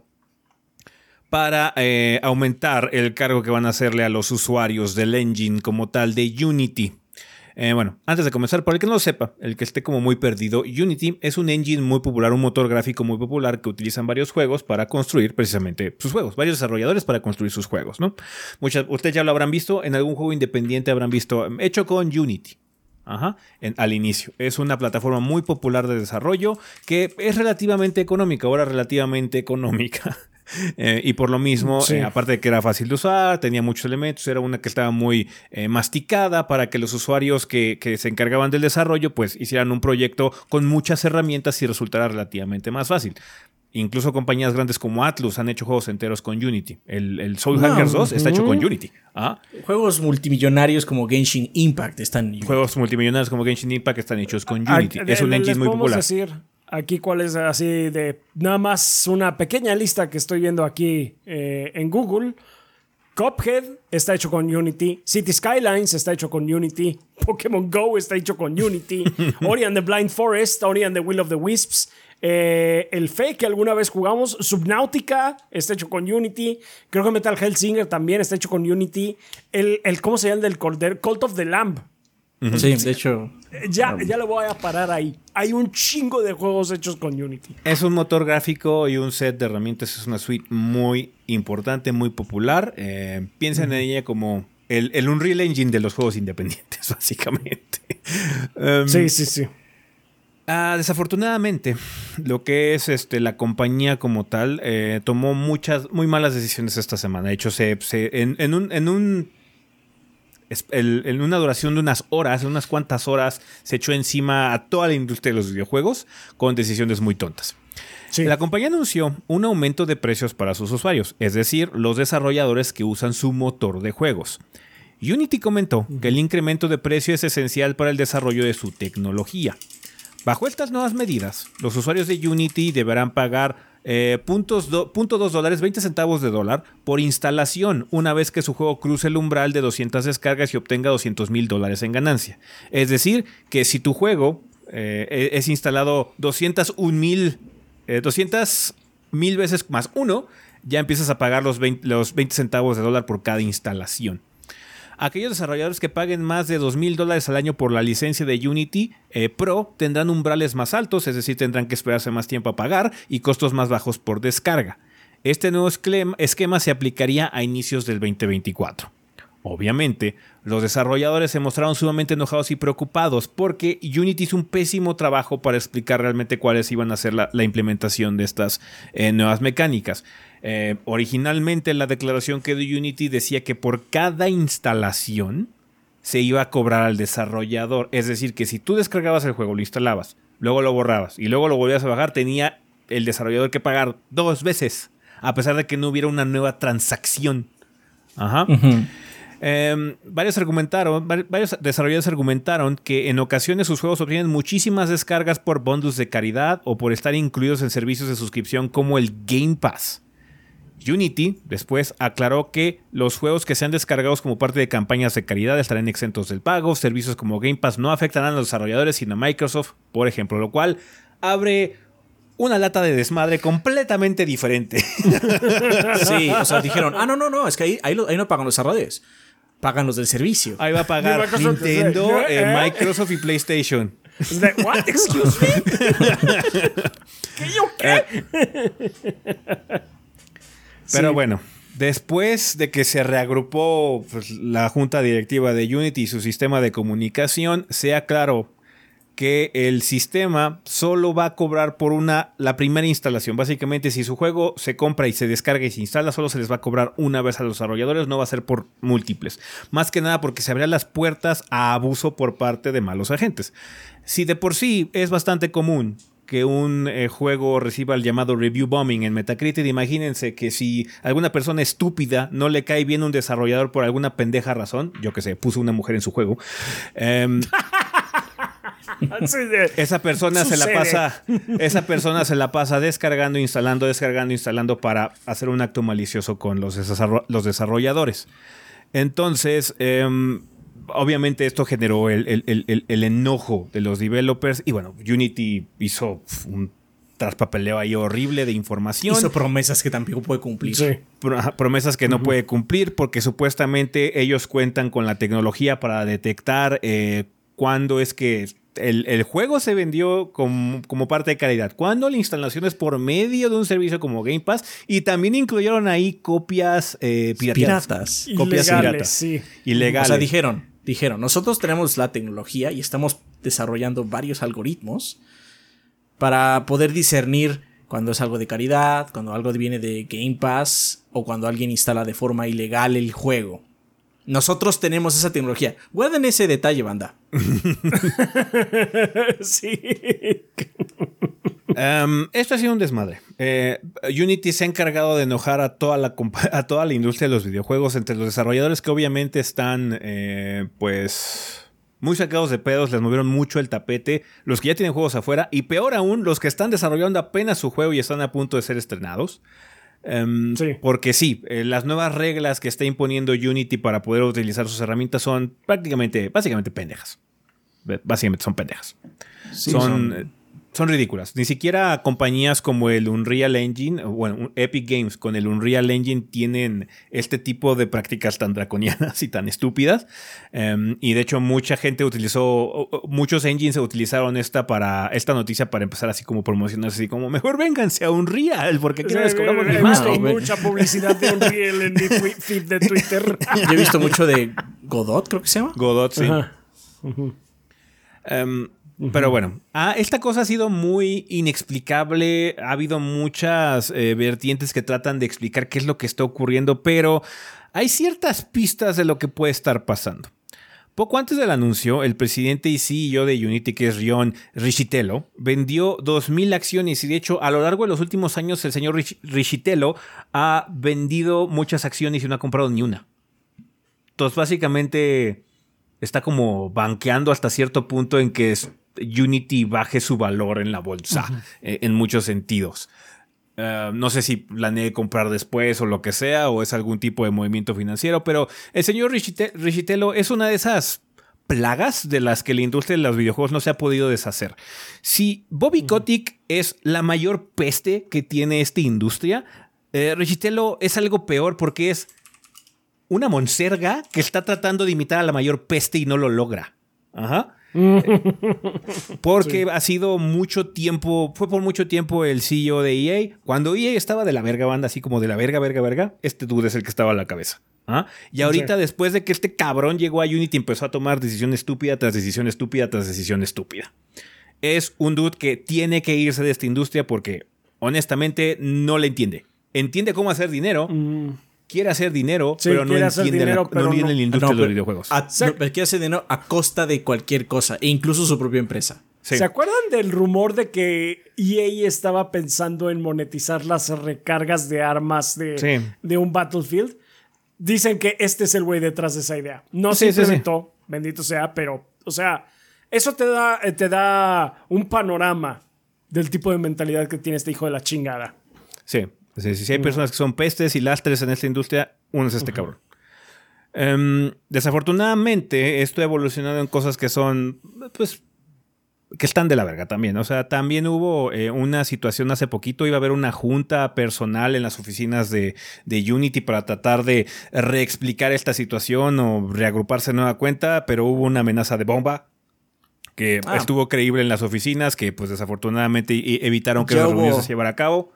Yo hubo actualización de eso hoy. Ah, ¿Qué pasó? Dice eh, que según el Departamento de Policía de San Francisco, donde fue este la llamada, la amenaza de, las oficinas de Unity vino desde las cuentas de, las cuentas de redes sociales de un empleado trabajando en Unity. Ya. Entonces hay de dos sopas o lo hicieron para ganarse buena voluntad, o sea, como un trabajo interno. Porque primero pensan, fue, claro, fue un desarrollador, ¿no? Porque está enojado. Este, o simplemente los mismos trabajadores están, están muy mal porque claramente eh, su producto se está yendo al drenaje. sí, de hecho, que todos estos desarrolladores están trabajando año tras año. No estoy diciendo que una amenaza de bomba sea algo. No, no, no, es, algo lamentable que se Lo que, empezó a pasar es que empezó a señalarse a la gente: No, es que pinches desarrolladores, eso no se tiene que hacer, así como no fueron desarrolladores. Em, también ha habido mucho developer dentro de Unity, la gente que trabaja ahí en los fierros desarrolladores dentro del mismo engine que ya han estado abandonando sus empleos. Va a haber mucho flujo de gente, según varios comentarios de algunos ex trabajadores que acaban de salir esta semana, diciendo que básicamente dijeron que ya estaban hasta el huevo. Que ellos han estado comentando todos estos problemas con el management y el management no ha dicho ni madres.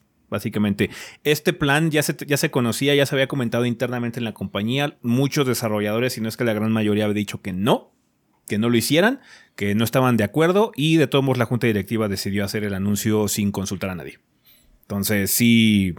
Em, es, inaudito que una herramienta tan utilizada como Unity tenga una administración tan pendeja eh, mm. eh, eh, como, como la que tiene ahorita. Entonces, sí ha pasado un desastre enorme eh, vamos a ver cómo evoluciona esta situación a lo largo del tiempo, pero sí, eh, ya tenemos consecuencias directas. Aparentemente, eh, pues obviamente muchos desarrolladores van a abandonar el, engine como tal, porque a pesar de que traten de cambiar la situación, si por ejemplo para la semana que entra o para cuando salga este episodio ya cambiaron de nueva cuenta los términos y se regresó a como estaba antes, yo creo que la confianza ya se perdió, ¿no? Absolutamente. Sí. Porque, o sea, he alterado el trato espera que no lo altere de nuevo. cuando, te conviertes en Darth Vader, pierdes toda, credibilidad. sí. O sea, perdóneme, pero. O sea, mucha gente dice que este señor, eh, John Richitielo, ah. Richitello, quiere destruir la compañía para sacar dinero. Y muy posiblemente puede ser real. Pero algunos analistas que son desarrolladores eh, tienen otra teoría que me pareció más me pareció más capitalista. Ah. Ajá. Porque en el último comunicado que mandó Unity es que dijeron, es que, es que no sé por qué se enojan. El 90% de los desarrolladores no, van a ver, no se van a ver afectados porque no venden más de 200 mil copias, lo que está diciendo, ¿no? Y, los, algunos ex desarrolladores o que, o que este, todos son desarrolladores, pero también se dedican a hacer este, ¿cómo se llama? Data crunching, se dedican a hacer este como... Análisis de datos análisis, de, datos, lo que dijeron, ok, o sea, eso es cierto. Eso, lo que están diciendo es. Es un hecho. Ajá. Pero. Significa que hay un 10% que sí se ve afectado. ¿Por qué quieren cobrarle ese 10%? ¿Quién es ese 10%? Por eso dije Genshin Impact. Mm. Lo que están mm. viendo es que hay juegos masivos en Unity que están ganando miles de millones, básicamente, y Unity pues está recibiendo una tajada pequeña realmente. Ajá. Está recibiendo muy poco a costa de, bueno, a vista de sus, de, sus, este, eh, a, Es que eh, eh, Genshin está ganando mucho y nosotros nada, ¿no? O, estamos ganando centavos a comparación, ¿no? Sí, sí, sí. Entonces lo que están diciendo los analistas es que están dispuestos a perder, digamos que el, solo el 0.5% está en esa situación. Son juegos enormes que ganan un chingo, ¿no? Están dispuestos a perder ese 9.5% siempre y cuando sigan ganando dinero de esas vacas que están dando dinero diario, básicamente. Porque ¿cuántas instalaciones de Genshin hay? Ah, millones y pues millones. Infinitas. O sea, es, es, como miles, son miles de miles de miles de miles todo el tiempo, ¿no? Entonces, lo que están diciendo esos analistas es esto, así como vamos a matar este, este 9% o este 9.5%, igual es más, 9.8, yo qué sé, para poder cobrarle a esos grandes desarrolladores, ¿no? Porque, o sea, si vendes millones, pues estos 200 mil dólares que tienes que pagar cada millón de copias que vendas o instales o lo que sea, no es mucho dinero en el gran esquema de las cosas. Pero si vendes 400 mil, te jodiste, las matemáticas te destruyen. Ajá. Sí, sí, sí. Y pues ahí está ese 10%. Y cuando leí esto dije, por supuesto, tiene todo el sentido. Lo que, lo que pasa aquí es que los de Unity están babeando, babeando de, ¿cómo se llama? De, de la necesidad de ganar ese dinero que no es suyo, porque ya les pagaron por su pendejo engine. Ajá. Porque es que nosotros nos estamos ganando de ese gran producto. Si no existiera eso, ok, indudablemente no existiría sin ellos, pero. No, pero lo que, pasa es que se van a migrar. Están, ganando lo que tienen que ganar, que es su renta mensual. De seguro los desarrollos de mi joyo tienen un chingo de licencias de Unity que pagan mes con seguro, mes. Seguro. Ajá. Pero ellos no lo ven así. porque hay libre mercado y la chingadera, ¿no? Es que no estamos ganando lo que debemos ganar. Y entonces que se vayan a la fregada los que son medio exitosos porque los otros ganan mucho más. Es esta misma mentalidad de, es que si le pegamos a un solo juego de servicio, ya lo hicimos. Es eso, o sea, es, básicamente subirse a la espalda de estos juegos que están constantemente siendo instalados, constantemente siendo actualizados. Y es así como... Güey, porque aparte, al momento de hacer estas eh, declaraciones, también dicen un montón de pendejadas y mentiras. Porque dicen, ok, es que solo va a ser la primera instalación. ¿Qué significa la primera instalación? Porque Windows cambias tu RAM y te dice, esta es una compu nueva, perro. Ajá, y cómprame una nueva licencia, ¿no? Bueno, estoy exagerando, no, RAM es mucho, ¿no? Pero cambias algo grande de tu compu y luego te dice que esta es tu compu es nueva, perro. Dame otra llave de Windows, dame dinero. Ajá. ¿Eso va a ser lo que van a hacer ellos? ¿O cómo van a saber si algo es pirata? Porque, o sea, no nos hagamos pendejos. Hay herramientas carísimas en el mundo del desarrollo para denotar que algo es legal y no legal.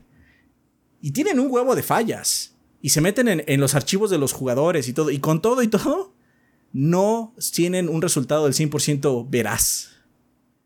Si estos cabroncitos tienen una herramienta que dice, ah, sí, yo puedo diferenciar sin pedos todas estas instalaciones que llegan de diferentes niveles, de diferentes catálogos y algunas son ilegales o no, si tienen esa pinche tecnología, serían más millonarios. La podrían vender a Square Enix, a Microsoft, a Sony, a todos. Se los venderían a todos porque habrían solucionado los grandes problemas que tienen ellos. La piratería. O sea, no mames. O sea, este es, cabrón. O sea, es, así como. están, están locos. Están locos. Yep. Pretty much. Pues sí. Sí, sí, sí.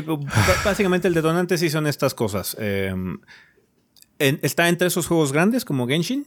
Eh, y está entre otras cosas como los servicios de Game Pass y demás. Que de hecho estos son los que serían más afectados por esta situación. Si realmente no hubiera alternativas, que afortunadamente las hay, pero va a implicar más trabajo, más costo y demás para hacer la transición o el traslado de juegos hacia otros eh, eh, engines o motor gráficos y demás, o simplemente frenar el desarrollo y cambiar a la mitad del development a otra herramienta, va a ser un costo significativo, pero claramente Unity va a perder clientela, indudablemente. Ya la imagen también del engine está manchada por mucho tiempo. Em, vamos a ver si la situación legal y al final llega con un básicamente una factura le llega a Microsoft y le dice a Unity, oye, me debes tanto dinero. Vamos a ver, a ver qué pasa ahí con los abogados. Mis abogados van a hablar con usted, gracias. Pues sí, porque yo, yo, yo ni siquiera estoy usando tu engine. Yo no soy tu cliente porque me estás cobrando a mí. Sí, sí, sí. En ese, en ese caso, pues sí. Sí, sí, sí. ¿Y, qué es lo que va a cocinar esto? Que si, si realmente si les llegan a cobrar o Microsoft o a Nintendo o a Sony. O es una situación legal que no se puede resolver. Ajá, o es una situación legal que no se puede resolver. Y si por el X o Y motivo eh, si fallan a favor de Unity, lo único que van a hacer es que digan, bueno, cualquier juego que esté hecho en Unity no puede estar en nuestros portales. y es un pedazo grande. Hay muchos juegos. Hay algunas compañías desarrolladoras que están haciendo diversos eh, campañas. Algunas simplemente están rogando a la Unity que cambie de, parecer, lo cual me sorprende que no haya sido todavía el caso porque llevamos una semana. Generalmente este tipo de cosas se salen literalmente del trasero más apestoso del universo. Este, no, sí, perdón, la cagamos y ya. Y doblan las manos, ¿no? Aquí están necios, o sea, todavía, no, no, es que está chido, güey. Si, si lo estamos haciendo bien, o sea, están necios. Todavía hay varios desarrolladores. hay varios desarrolladores que están tratando de apelar. Eh, eh, especialmente porque pues, ya tienen su juego ahí. o sea, el problema es que es retroactivo este pedo. Entonces, si, eh, en enero, bueno, a inicios de año, cuando cambien esto, va a empezar a joder a esos desarrolladores que ya habían hecho su juego anteriormente, ¿no? Tenemos casos de varios juegos este, aquí de México, como Lonesome Village. Ese está hecho en Unity. Sí, sí, sí, sí, sí. Entonces, bueno, algunos están apelando, algunos están haciendo otro tipo de campañas. Hay unos más drásticos como los de Cult of the Lamb. Sí, que ya dijeron de, bueno, pues eh, compra nuestro juego antes de enero primero del 2024 porque lo vamos a quitar. o sea, ellos tienen el suficiente, perdón, está lloviendo muy fuerte, bandón, es culpa si de repente se corta. Sí, de, sí hay otra, eh, una edición rara. Em, y algunos desarrolladores tienen el poder de volver a rearmar su juego en otro engine. Es una pinche latita, cabe aclarar. Sí. este, No, y volver a sacarlo al mercado. Yo creo que lo que está pasando ahorita en Epic Games es, güey, ¿sabes cuál es la idea más genial? Vamos a hacer un traductor de Unity a Unreal.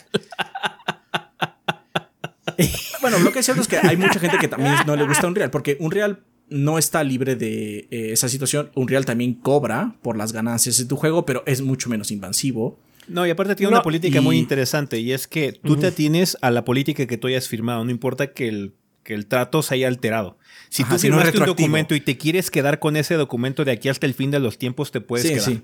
Entonces, no es retroactivo, si como el de una pendejada Epic o un Real y dice, ahora voy a empezar a cobrar, ah, chingón, pues es para la gente nueva. Yo me voy a quedar aquí con este, con esta, básicamente con esta idea.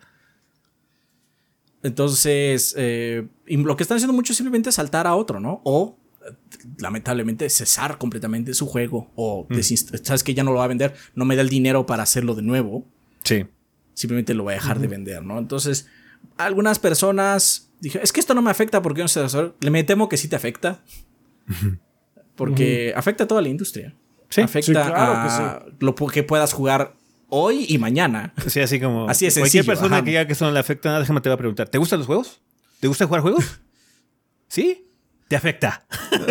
Sí, punto. Dan, sí. Entonces, te va a afectar, indirecta o indirectamente te va a afectar. No hay yo otra. creo, yo creo que este es el, el ataúd de Unity. Porque algunas cosas se van a quedar ahí y todo, pero la buena voluntad ya se perdió en muchos sentidos. Ya Y yo no si fuera desarrollador ir- pequeño, o no, ni siquiera tan pequeño, yo ya me hubiera ido. O sea, aunque pierda ese dinero, o sea, es que ni modo. Deja tú, futuros eh, desarrolladores también van a ver a Unity y van a decir, ahí está Unreal, vámonos Es- para allá. es- otros, hay O más que Unreal. otro, hay más o que, sea- hay- porque Unreal, hay gente que simplemente Sí, sí, no está dispuesta a un pagarle a ejemplo. Unreal. Ajá, pero hay un ejemplo, muchos más, hay muchos otro. engines allá. Ajá, y simplemente decir, ¿sabes qué? Quiero hacer, qui- quiero hacer esto y no voy a hacer con una compañía que me va a cambiar el trato a- en todos los años, o en tres años, o en cinco Sí. años. Ajá. O cuando se les ocurra. Cuando amanezcan enojados porque hay un juego muy exitoso allá afuera y ellos no, ellos no están ganando dinero, que ya, debe- ya- que ya ganaron su dinero con él. Sí. Sí, sí, sí. Pues es una situación complicada, eh, banda. Vamos a ver cómo evol- evoluciona a lo largo de los siguientes meses, pero indudablemente ya eh, Unity ha tenido muy mala administración de un, de un tiempo para acá. eh, y pues este fue, yo creo que ya fue el acabose para muchos desarrolladores que van a saltar, que van a abandonar el barco, indudablemente. Eh, Eso te pasa por contratar gente de EA, güey. Sí, así como, es que, ah, es que EA es la pinche compañía de los videojuegos más odiada. Ah, yo quiero un poco de eso. Me falta un poco de eso en mi CEO. vida. Me falta un poco de emoción en mi vida. Quiero ser más odiado. Why would you do that? Bueno, está bien.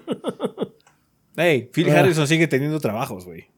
Por algún motivo también está ese señor. sí. Entonces, Eh. ya. Eh, pues bueno, banda, díganos qué piensan, eh, cómo eh, interpretaron esta situación. Si tienen alguna duda o algo que podemos checar la siguiente semana, podemos checarlo. Eh, coméntenos qué onda con Unity contra el mundo en general, porque es una situación lamentable que va a evolucionar a lo largo de los siguientes meses. Ojalá que, pues, al final sea algo que se echen para atrás porque afectarían a muchos developers y es lo que menos queremos, ¿no? Eh, sí, Genshin Impact está generando mucho dinero, todo ese tipo están generando mucho dinero, pero no es como si no estuvieran sobretrabajando a sus, pro- a sus propios desarrolladores para producirlo también. Entonces, ah, es una situación eh, desafortunada que simplemente está motivada por la avaricia, Avaricia, sí, avaricia completamente. eh, que sí no tiene nada que ver con el, el amor de desarrollar algo, ser creativo, ¿no? Es simplemente ser avaricioso por ser avaricioso y ya. Pero bueno, eh, coméntenos su opinión con respecto a esta situación. Ya hablaremos de eso también en la vida después del podcast en el siguiente episodio, ya con su perspectiva, banda. Así que vamos a comunidad.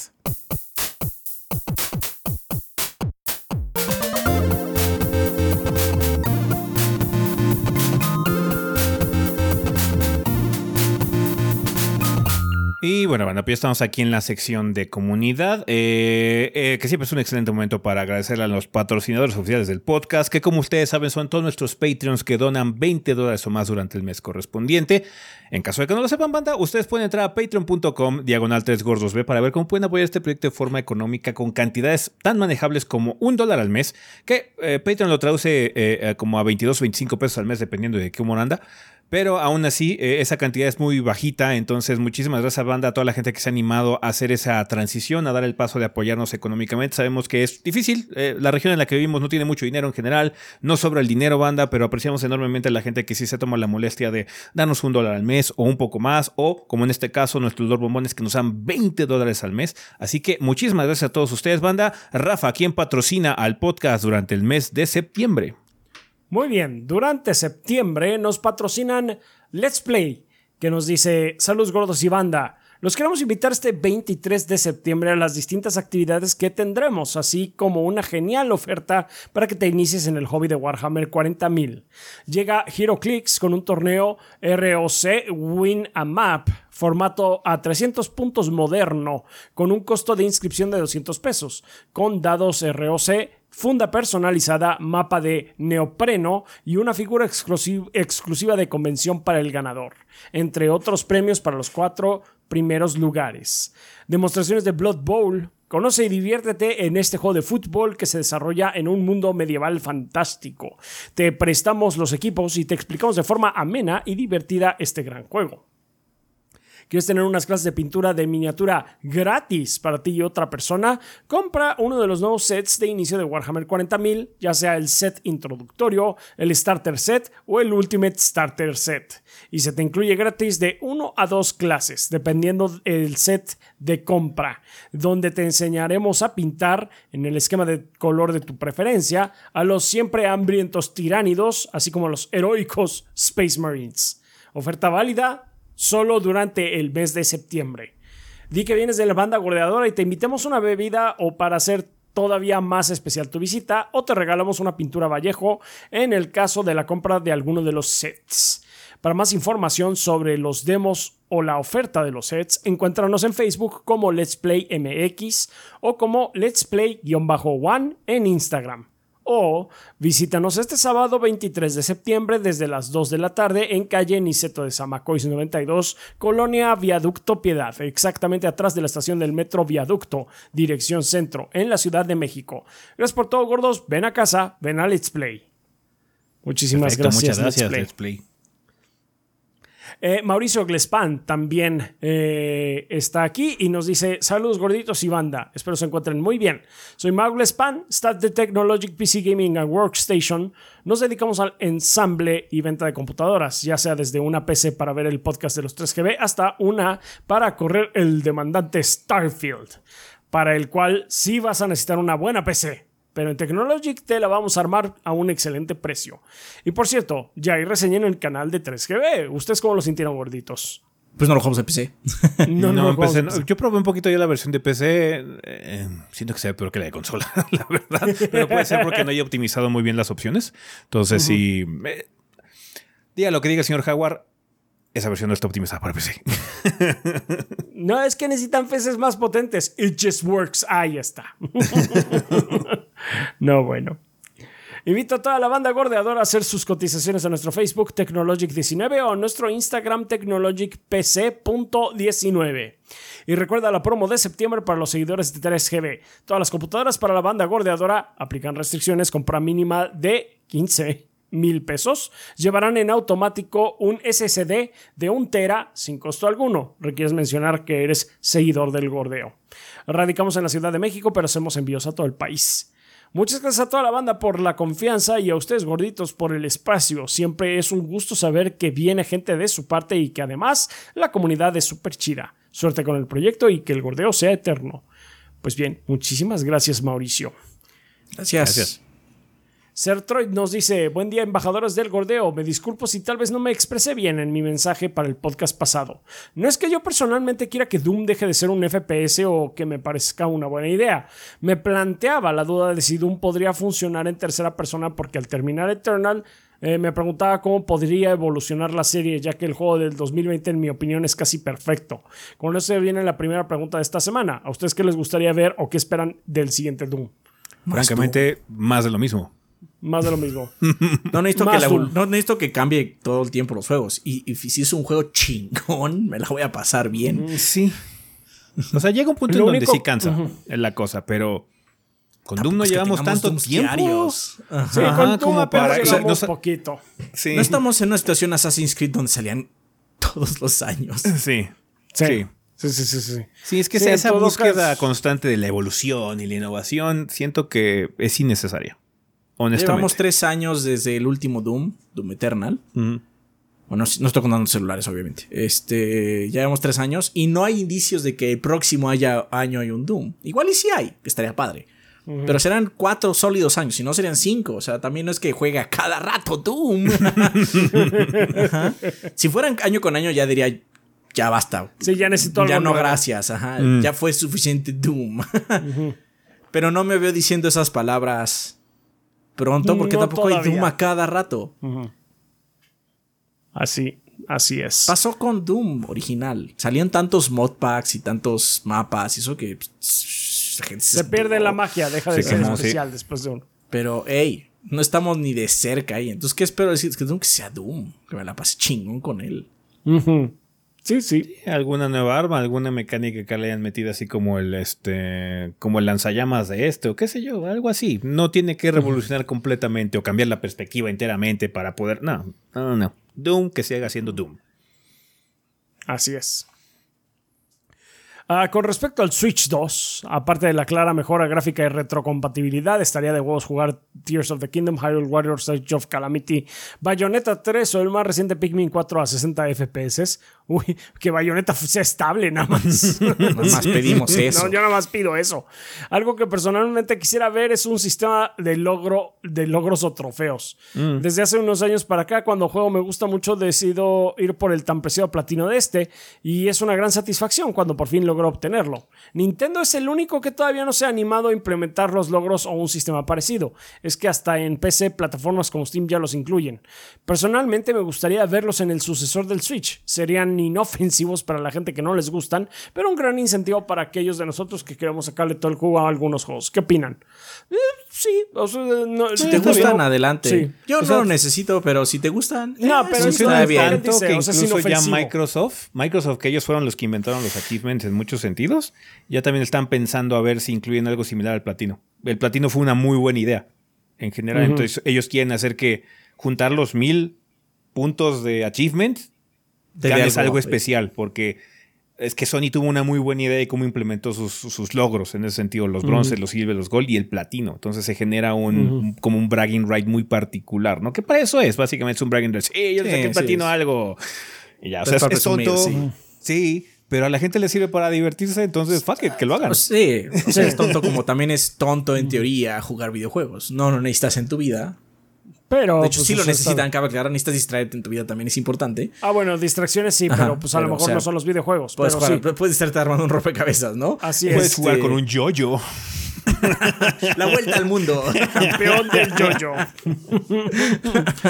Pero Muy este, pero hey, si te da extra, si le da más jugo a tu juego, adelante, ¿no? Digo, no, no, no es para todo el mundo definitivamente, pero ya está tan esparcido esto que siento que a Nintendo no le debería costar, por lo menos con los third parties. Y como es que vamos a in- in- in- ingresar los no un sé. sistema de los Ninten, las Ninten monedas o los Ajá, sí. lo que sea. En, en este. y Los desarrolladores, sí, nada más dime cómo se hace. y Yo le pongo los nombres que le pongo también al Play y al Xbox, ¿no? Y al no, Steam, le- y a Steam, y a todos, Ya. y a todos y ya lugares. está, salen. Ajá, y ya. Sí.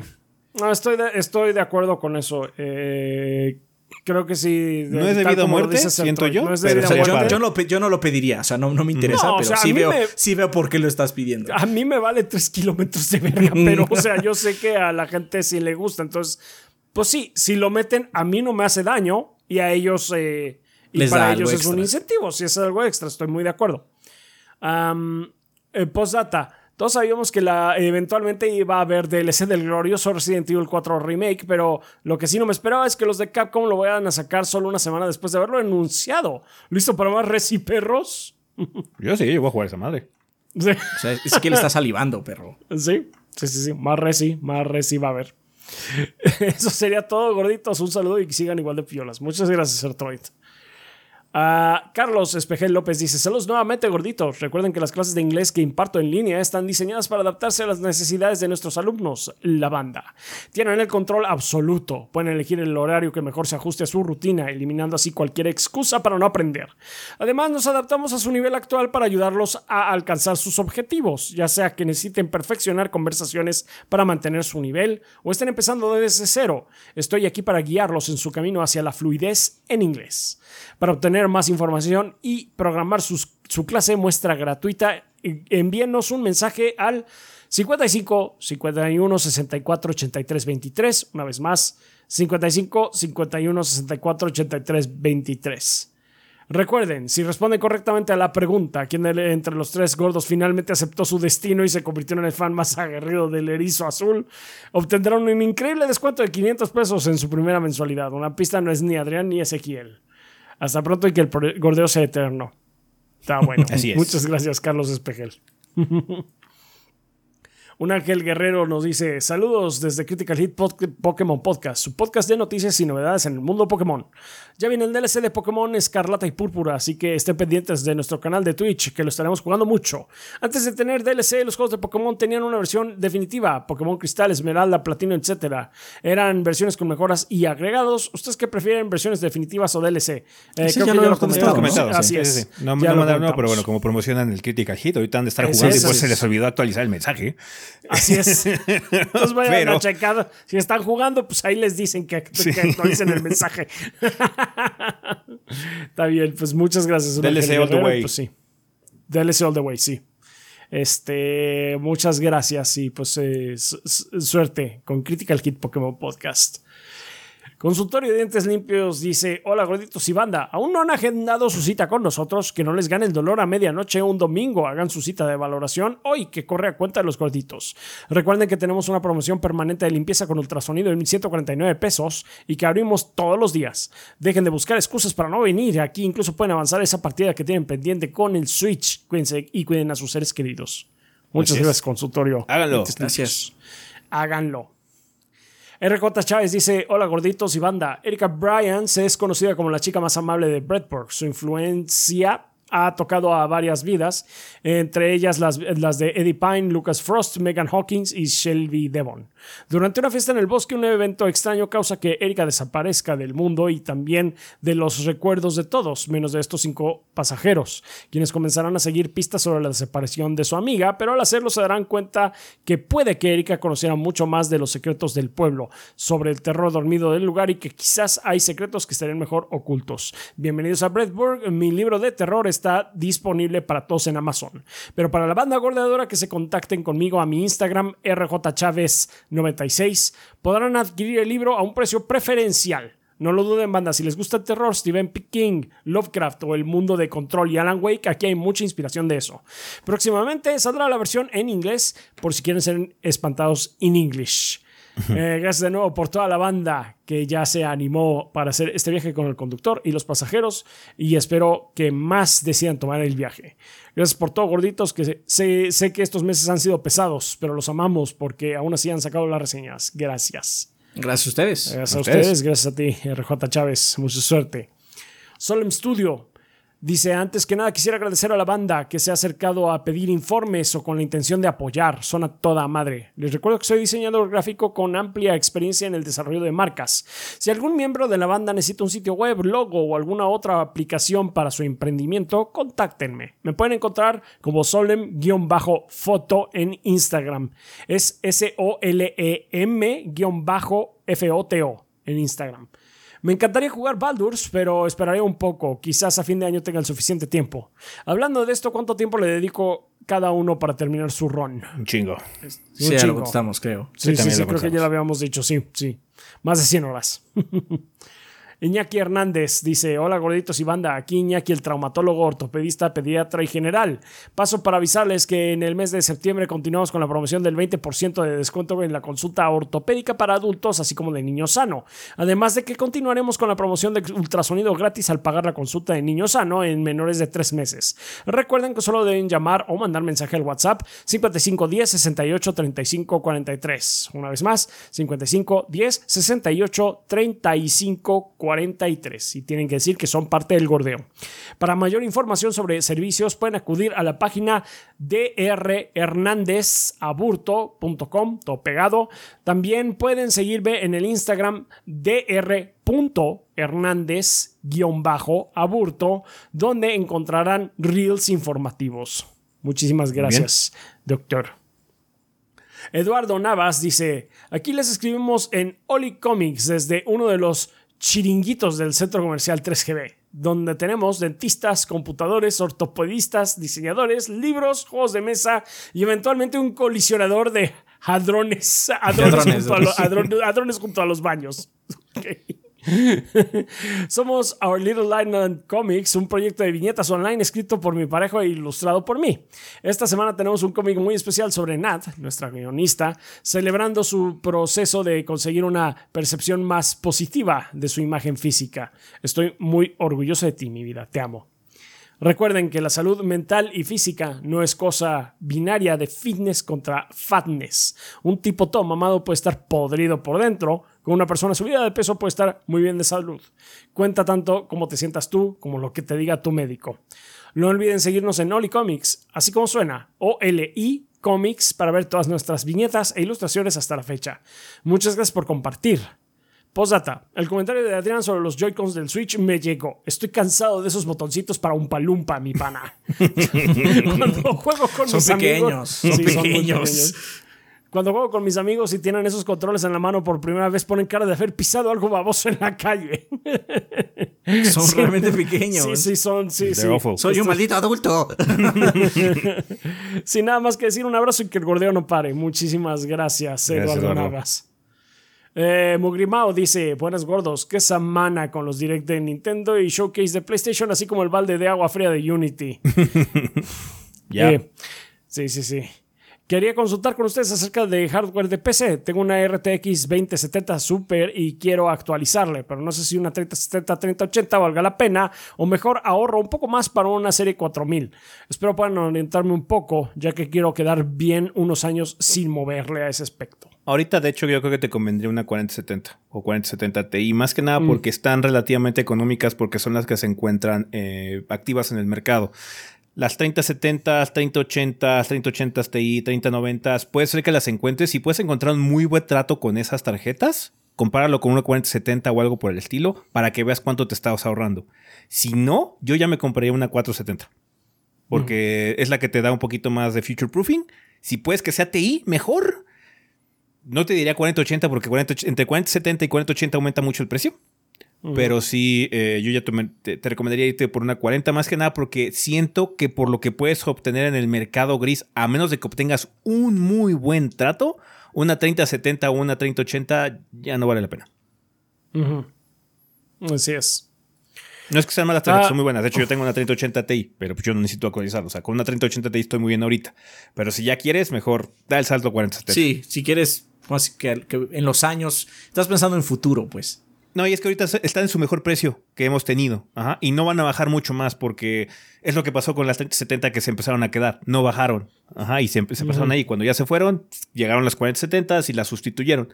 Solo en el mercado gris puedes conseguirte un muy, muy buen trato. Que, te, que una 3070 te salga la mitad de una 4070, por ejemplo. Que te ahorres 7 mil pesos, qué sé yo, ¿no? Una cosa así. Pero si no consigues un trato así, mejor vete por la segura, 4070, aunque tengas que ahorrar un poquitito más. Así es. Bueno, pues ahí lo tienes, Mugimau. Aprovecho la ocasión para seguir mi promoción desvergonzada con The Nest Hobbies, ubicada en Valle Dorado, Tlanepantla, un lugar para ir a jugar Magic the Gathering, Digimon o jugar D&D si te quedaste clavado con Baldur's Gate. Eso es todo por el momento en que el gordeo sea eterno. Muchas Gracias. todo. Gracias. Ay, perdón ustedes. Soy mudo, nos dice.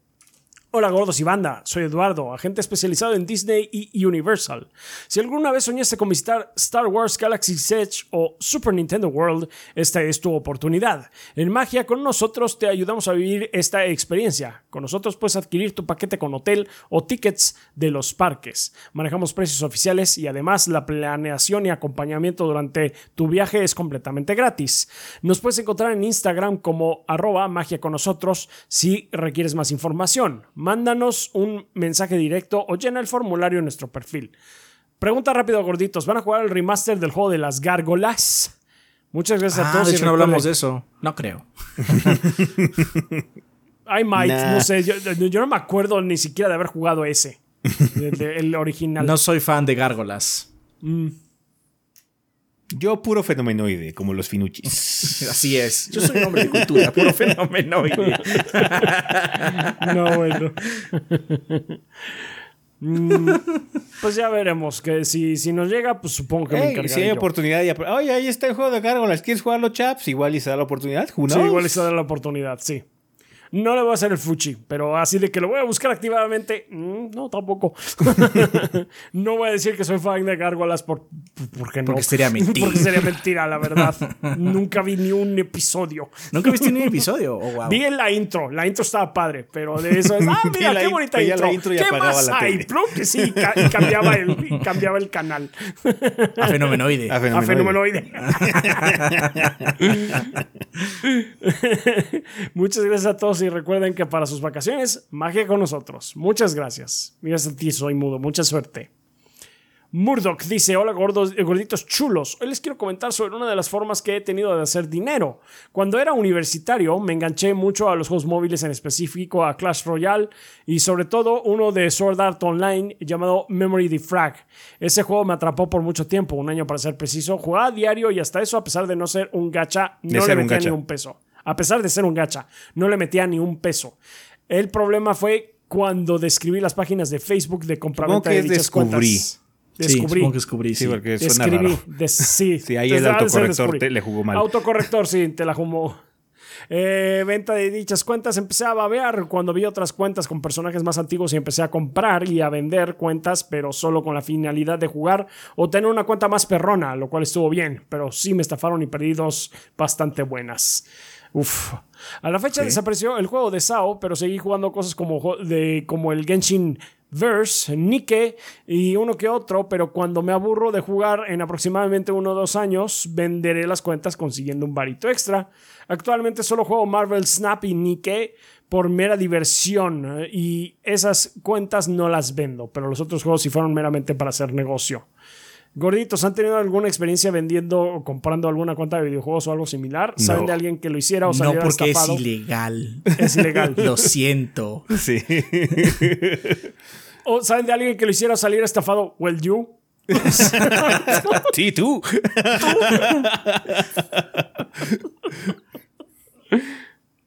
Sí, Ah, de no. hecho, si sé que esto es ilegal. Sé que esto es ilegal y claro que no recomiendo hacerlo. Esto es meramente mi caso. Cabe aclarar que a todas las personas que les vendí o compré cuentas también son buenos amigos en la actualidad. Eh, ¿Hasta los que te estafaron? o sea, tus amigos fueron los que te estafaron. Sí, fueron ellos. Perdón, fue muy fácil la broma. Por lo que escribiste estuvo sea, muy fácil. O sea, la manzana estaba aquí, o sea.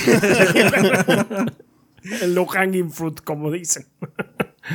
Ah, Supongo que cabe- ellos no. Sí, supongo que ellos no fueron, pero bueno.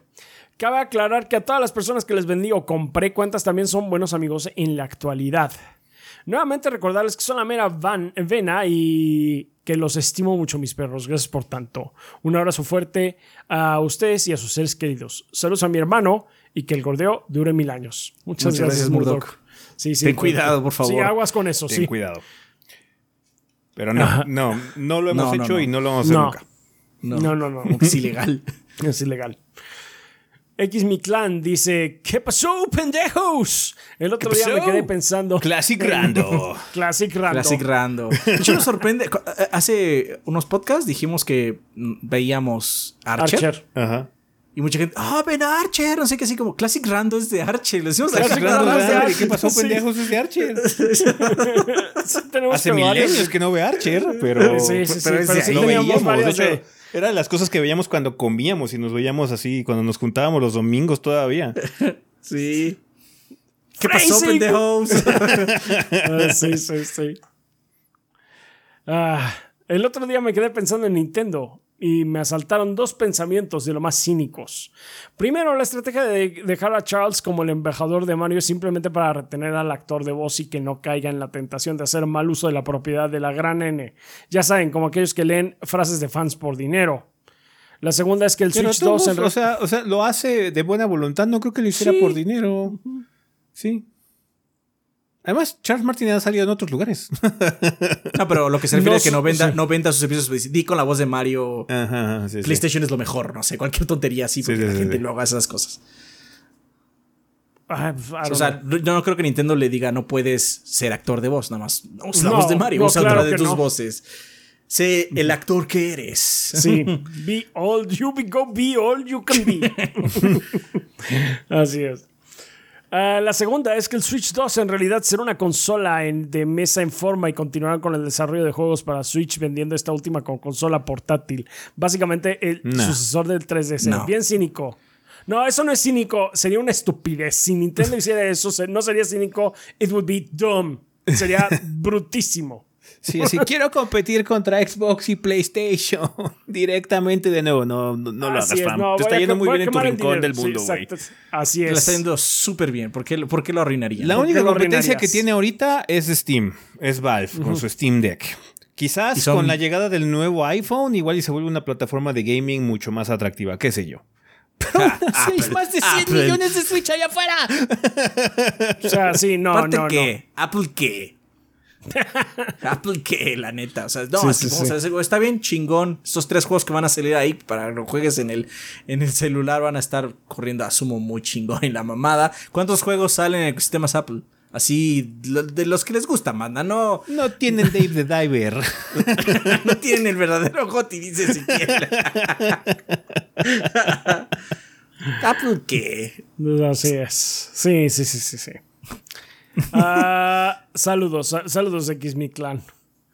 Ah, Aladdin Sane dice, ¿qué pedo gorditos? Hace tiempo no me pasaba por aquí, pero quería tirar otra piedra de indie al conflicto de Unity. Sin duda lo más sonado esta semana. Sí, sí, sí, Sí lo fue. Tema de la semana, Sí lo fue. Eh, coincidió. Hace eh, juegos ha sido el sueño de mi vida. Hacer juegos ha sido el sueño de mi vida. Y lo he estado llevando a cabo con proyectos y Unity me daba el, balance y la confianza por parte de la comunidad. Ah, Al ser confianza. tan grande y con buena documentación, le he invertido dinero en cursos, en assets y tiempo de mi vida que estoy invirtiendo. Tal vez no me afecte a mí por ser uno chiquito, pero empresas medianas que surgieron como indies o que quieran publicar sus juegos como F- eh, free to play les afecta mucho. No me quiero extender de más, pero espero que el corpo actual de Unity se vaya a, y, y cito, chingar a su madre. en especial John Richitielo. Sin nada más que decir, se les quiere gorditos. Ese güey es mugre. Ah, sí, sí. Sí. güey es, sí es mugre. Es mugre. Sí. Parásito. ¿Qué contribuyes Ah, sí, a la sí, sí. sociedad, perro? Nada, malas ideas, lo único que das. Malas ideas, es lo único que haces, imbécil. Así es. Sí, sí, Aladdin Sane, pues, pues, lamento tu situación. Pero mira, velo de esta forma. Si pudiste aprender Unity, no te va a ser tan complicado aprender otro, Aprender otros, otros engines, otros, lenguajes. engines, en todo caso, sí. Ya estás más fogueado. pues, ya estás fogueado. Entonces, velo por ese lado y mucho ánimo. Diego Torres dice: Saludos gorditos, breve mensaje sobre el tema de la semana pasada. No suelo comprar consolas de lanzamiento, más bien espero a que se junten varios títulos grandes. Pero. Grande. Eres grande, eres grande, digo. Sí, Torres. sí, sí. Ujú, Bien hecho, bien hecho. Pero. Si se diera el imposible caso donde Metroid Prime 4 saliera a la venta de lanzamiento, ese va a estar en el Switch 3. Si lo compro en ese momento. No lo hagas, compa, no lo hagas. Yo soy más fan de la línea principal, pero Prime 4 ya se antoja, ¿no? Ah, O sea, se ah, antoja tanto que hay una generación entera que se va a saltar. ¿Se acuerdan cuando se enojaron con nosotros? Porque dijimos que el anuncio de Metroid 4 como que no, no era nada. no nos afectó mucho. Y la gente, Sí. no, ustedes odian a Nintendo. Fue el mejor anuncio. Fue un logo, perro. ¿De qué estás hablando? Fue el mejor logo, anuncio. Ustedes no saben logo. nada, gordos. ¿Dónde estamos hoy en día? ¿Dónde estamos? ¿Dónde, ¿Dónde está, el su Prime 4? Mesías? No ha salido todavía. No va a salir ni siquiera en la consola. Ni siquiera va a salir la Demasiado. cosa. sí.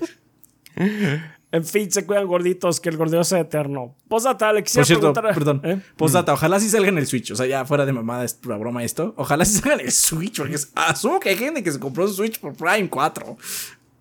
Ah, poor fools. O sea, eh, estoy asumiendo eso. Ojalá estemos en una situación Breath of the Wild donde salgan los dos lados. Ojalá que sí, pero bueno. Ah, Posdata, le quisiera preguntar a Adrián si leyó Wax and- y Wayne. Mistborn era 2.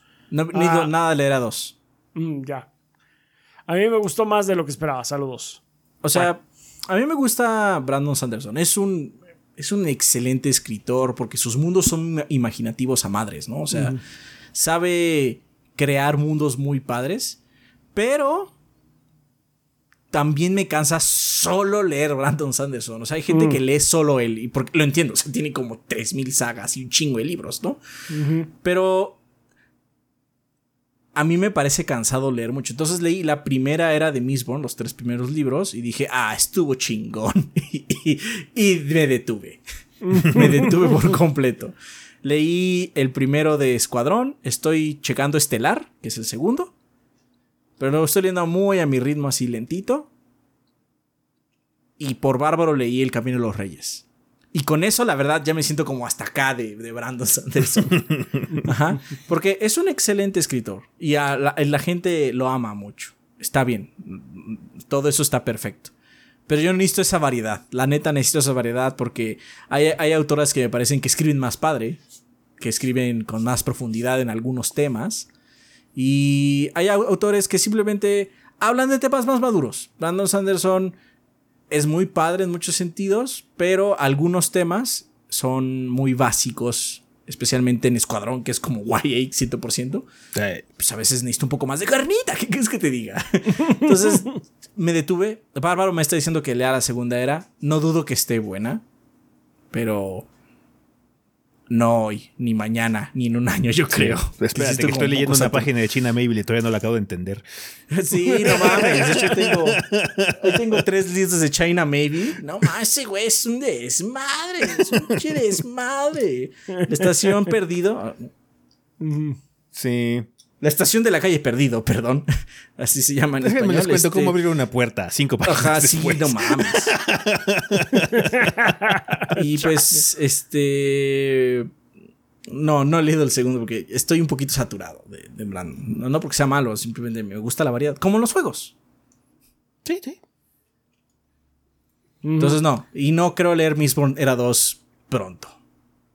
Está bien. Porque ni, ni por pila. O sea, si estamos haciendo los de Mistborn con Bárbaro, vamos en el 1. Faltan dos y son cada uno su padre así. Entonces, hay tiempo. Está bien. Pues, eh, pues ahí lo tienes, Diego Torres. Ah, muchas gracias y pasamos a Jojo Manito que dice, ¿qué tranza gorditos? Espero se encuentren bien, ya casi se estrena Mortal Kombat 1 y como cualquier juego de peleas se me cuecen las habas de jugarlo. Apenas llegué a Gold 4 en Street Fighter. ¿Ustedes cuando llegan a un juego de peleas se casan con un personaje en cuestión de usarlo para siempre o tratan de campechanearla con otros? Sí se puede, o sea, Ah. es que también depende mucho del roster. Si hay, un, si hay un roster diverso con personajes que me llaman la atención, sí. Si no, tiene un sistema de combate similar. Por ejemplo, lo que pasó con Street Fighter V es que cada personaje era tan distinto y tenías que aprenderte particularidades tan únicas de cada uno que me da hueva. Entonces me quedé con Mika y sabes que hay la chingada. Mejor prefiero aprender a los personajes, pero no jugar con ellos, sino pelear contra ellos. Eso, sí. Sí, sí, sí. con sí. Street 6, no sé, eventualmente le dé otra oportunidad a otro personaje, pero cuando haya tiempo, quizás. Es el problema. El tiempo no, no deja. Esa es la cosa, es el tiempo, porque, o sea, yo ahorita el Sangif, pues sí lo he estado usando mucho, pero también tengo ahí una Manon que, pues de vez en cuando la uso. Me parece divertido, pero sí, ahorita es cuestión de tiempo. pues, O sea, apenas si podemos jugar Sí. durante ratos libres a veces. Entonces, pues, pues voy a jugar con mi main y si acaso ya después, pero mucho, mucho después, igual y juego con Manon, igual y agarro otro. De tener ganas las tengo.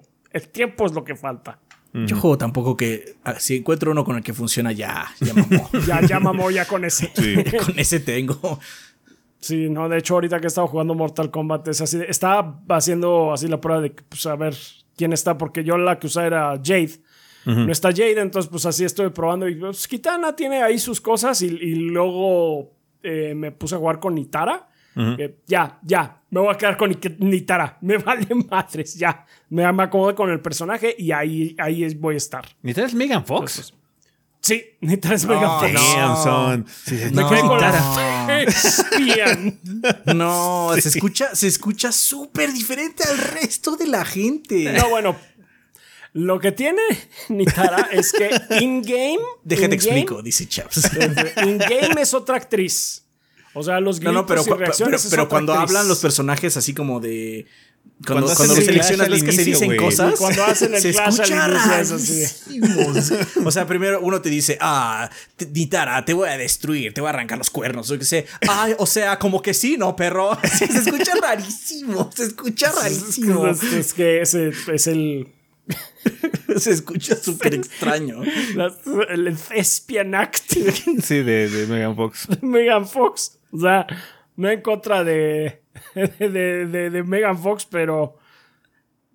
Pero la neta, no hizo un trabajo como para no es. mínimo. Bueno, o sea, no sé si fue ella o la persona que lo estaba O la coachando dire- sí, para la- hacer la dirección que le estaban dando, pero se escucha súper diferente a todo el resto del reparto y no de una forma como, bueno, es que se escucha Hasta como Darius le echa más ganas, bro. Ajá, hasta Darius, el main de este Mortal. Este. Y no, no es una situación donde, bueno, se nota que es como un actor profesional, escucha mucho mejor que el resto. No, no, no.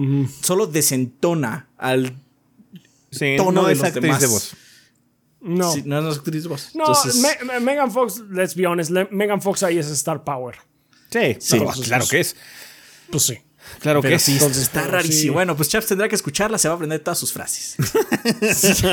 y no y you can't skip them. Aquí ya no hay de, de que quieras saltar. No se puede. Nada más te puedes saltar la intro, pero no las. Este. Se, se escucha rarísimo. Se escucha rarísimo. Por eso Se puro Reptile y May. Y Darius como tu. Sí, Darius, Darius, güey, ahí el. Darius. Porque, para que no haga ni madres. Sí, claro.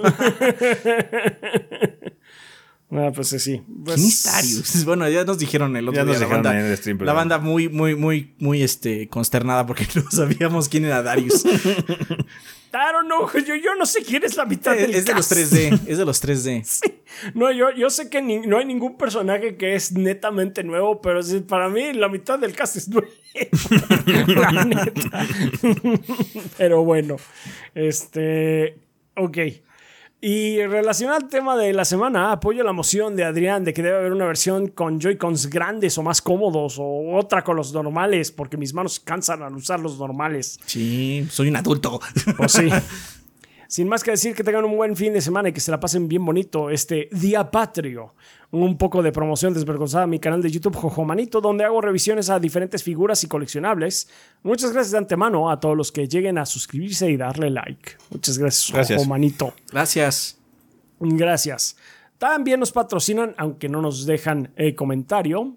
Elmo de Kaiser, Tigre Negro, Bleeding Beetle, Normandius 96, Esteban Reina, Tonkotsu Bob, Dalamar 1976, Enrique, Selmonelo, El Witcher, Verdebete, Miguel Ángel de Riquer, Raúl Fuentes, Mr. Fly 21, Jonis Vergara, Guillermo Contreras, Juan Luis Kionashi, Mapachito Sarnoso, Diego Morroy Fraustro, Mario Montenegro, Obed, Eric Centeno, Bubble Gummers, Pedro Alberto Ramírez Arcinega, Eric Heredia Olea, Percival Álvarez, Aaron Álvarez, Gazde, Mugiwara no Cronos, Hideiki, Ruisaiko, Armando Sanser, Denis Flores, Shadow Ryujin, Edwin Zamora, Pablo Manuel Valenzuela Ochoa, Carótido y Esteban Meneses. Muchas gracias a todos ellos, a todos nuestros Patreons de 20 dólares o más que se aseguran que Adrián y yo podamos vivir de este negocio del gordeo mes con mes. Muchísimas gracias por todo su apoyo y gracias a todos nuestros Patreons que con eh, cantidades tan, esperamos, manejables que son como un dólar al mes o como bien dice ese,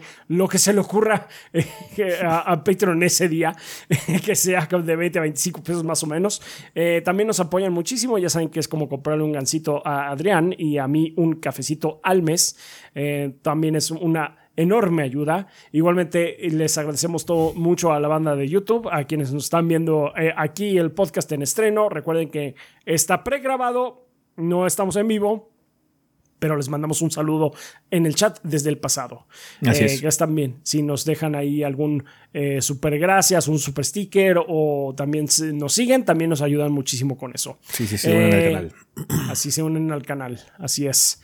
También eh, les damos eh, un saludo a la banda de Twitch, que esta semana pues eh, me estuvieron acompañando el lunes un ratito en casual con eh, Street Fighter, el World Tour le estuvimos dándole de otro ratito, Consentidotes, cuatro días. de cuatro días, porque Puro después también... God of Mortal War, eh, Mortal, eh, hubo Mortal. Darius, estuvo Darius. Estuvo Darius. estuvo Darius. Así es. Este. Y pues muchísimas gracias por estar ahí presentes. Y en general, pues gracias a todos los que nos ven, nos escuchan, difunden la palabra del gordeo. Nos ayudan mucho con eso. Ustedes son la sangre del proyecto y pues gracias a su apoyo es que seguimos aquí. Muchas Así es, banda. Muchísimas gracias. Vale, pues vamos a pasar a la sección de preguntas. Recuerden, banda, que tienen tres eh, formas de llegar a esta parte del programa y ver si podemos seleccionar alguna de sus interrogantes. Una de ellas es dejar su pregunta en forma de comentario aquí abajito en el video de YouTube que están viendo. Eh, eso sería para considerarlo para la siguiente semana. Solo por favor, al inicio del comentario coloquen la palabra pregunta para que sepamos que viene dirigida a esta parte del show. Eh, pueden hacer lo mismo en 3gb.com.mx en la página o entrar a nuestro servidor de Discord que es discord.com GG diagonal 3 gordos B y entrar a la sala específica para preguntas para el podcast. Pero bueno, preguntas como cuáles, como la de Winter, que nos escribe desde Discord, que hizo la goritos, buenos días. Tengo una pregunta que a lo mejor suena medio tonta.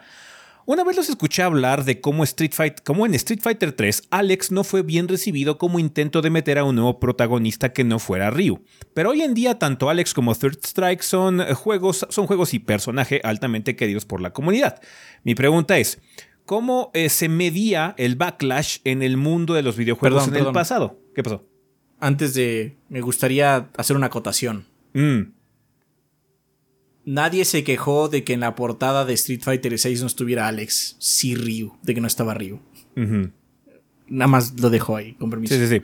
Eh, ¿Cómo se medía el backlash en el mundo de los videojuegos en el pasado? Hoy en día basta abrir Twitter y te enteras de la polémica más reciente con algún juego, pero ¿qué hay del pasado? ¿Cómo recibieron ustedes las noticias del mundo si es que les llegaban? ¿Solo con Club Nintendo podían saber sobre estos temas? No. ¿Cómo fue evolucionando en, digamos, 2004? Espero no haya sido muy complicada mi interrogante. Se me cuidan. En el 2004, bro, déjame te cuento que ya había internet. Ya había internet en el 2004.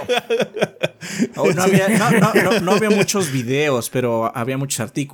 Y artículos y foros y demás. Entonces sí ha habido como un poquito del estudio de la conciencia de la gente con respecto a varios temas desde hace mucho tiempo. Em, algo que se podía medir tangiblemente, por ejemplo, con Street Fighter, era que nadie jugaba esa máquina. Nadie. O muy poca gente quizás no era parte del backlash, como tú lo mencionas, de la negatividad, pero debido a que solo había un port decente de Street Fighter 3 y estaba en una consola muy poco popular como el Dreamcast, también ayudaba un poquito a, arruinar la popularidad y la respuesta hacia ese juego. Ojo, ojo, estamos diciendo popular, no que el Dreamcast hubiera sido una mala consola. Pero nadie, la tenía. popular. No, o que Street Fighter 3 fue un mal juego. No lo es. Sí, no lo es. No fue popular en su momento. o sea, tiene una fanaticada súper aguerrida y jura y perjura que es el mejor Street Fighter y nunca va a haber uno mejor. chingón. Este. pero pues la gente no lo jugaba. No, no era un juego que se entendiera fácilmente. Y pues, aunque el internet sí existía, no era de tan fácil acceso. No podía sacar un una madre aquí y decirle, ¿qué, es esto? Y lo checas en tu celular, ¿no? Tenías que ir a tu compu y, agar y, y, ocupar la línea de teléfono para meterte a un foro y decir, ¿cómo hago esto con este personaje? Entonces, esa falta de retroalimentación en general hizo que la gente no entendiera el juego. Tenía muchas mecánicas nuevas y vamos arrastrando las mecánicas de Street Fighter 2 hasta el infinito. Entonces la gente dice, no, ¿qué es esta cosa? la gente común y corriente. La época en la que salió también, mucho es del contexto. Lo que ocurre en muchos sentidos es que la gente o la mayoría del público a veces está buscando algo en particular por ciertas épocas y luego se cansa y busca otra cosa en su mayoría. En, la época en la que salió Street Fighter 3, debido a la mala planeación que tuvo Capcom con respecto a sus secuelas, eh, aparte de que llegó muy tarde, no supieron cómo vender la idea. Porque el juego en sí, el, el, New Generation, que es el Street Fighter 3, es un juego interesante. Está medio roto, mecánicamente no está tan padre, pero bueno, es un juego interesante. Second Impact ya mejora y Third Strike es el refinamiento absoluto de esa, de esa fórmula, ¿no? De Street Fighter y hasta cierto punto es el, es el, este, es el eh, Street Fighter 2 más complejo que tenemos, ¿no? Em, pero sí fue una evolución muy rara porque en la época en la que salió ya la gente estaba hasta el huevo, eh, se hizo una muy mala promoción. La, me acuerdo que hasta la situación de la máquina en sí donde estaba eh, puesto el título no ayudaba bien a promocionar el concepto de que era Street Fighter 3, solo decía New Generation no había como Street Fighter en algún lado. Entonces no se vendía muy bien el concepto de que era un nuevo Street Fighter y aparte tenía personajes súper raros. Entonces esto claramente no es Street Fighter, es una versión de esas pirateadas. Puro em, Rainbow nuevo, güey. Ajá.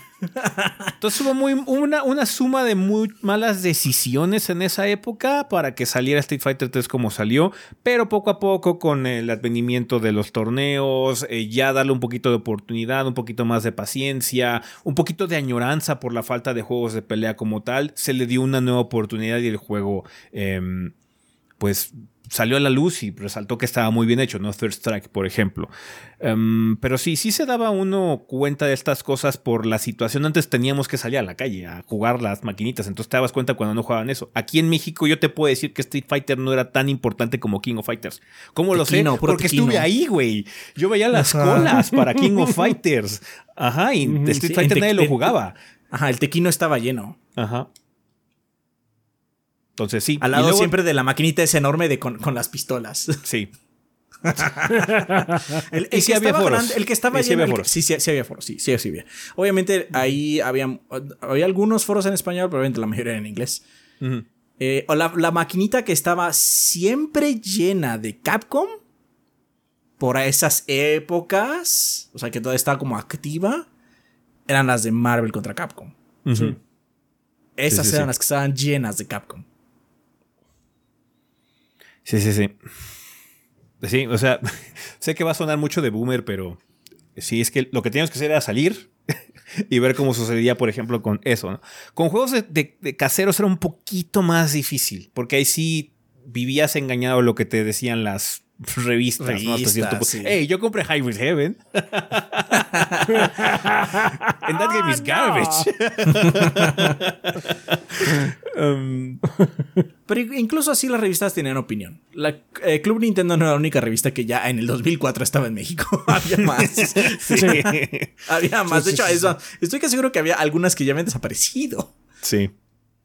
Sí, Entonces, este pues había varias formas de enterarse. Sé que suena como la era antes del fuego, pero el internet es más viejo que el 2004. no, y aparte ya en esas épocas cuando yo compré mi PlayStation 2, que fue cuando yo regresé al gaming, eh, pues, checaba cosas, había ya estaba IGN, ya IGN era IGN, o sea, GameSpot ya era GameSpot, entonces podías checar esas cosas y ver cuáles son los 20 juegos más populares del PlayStation 2. Y pues así a huevo compré Shadow of the Colossus y God of War y bla, bla, todo ese tipo de cosas.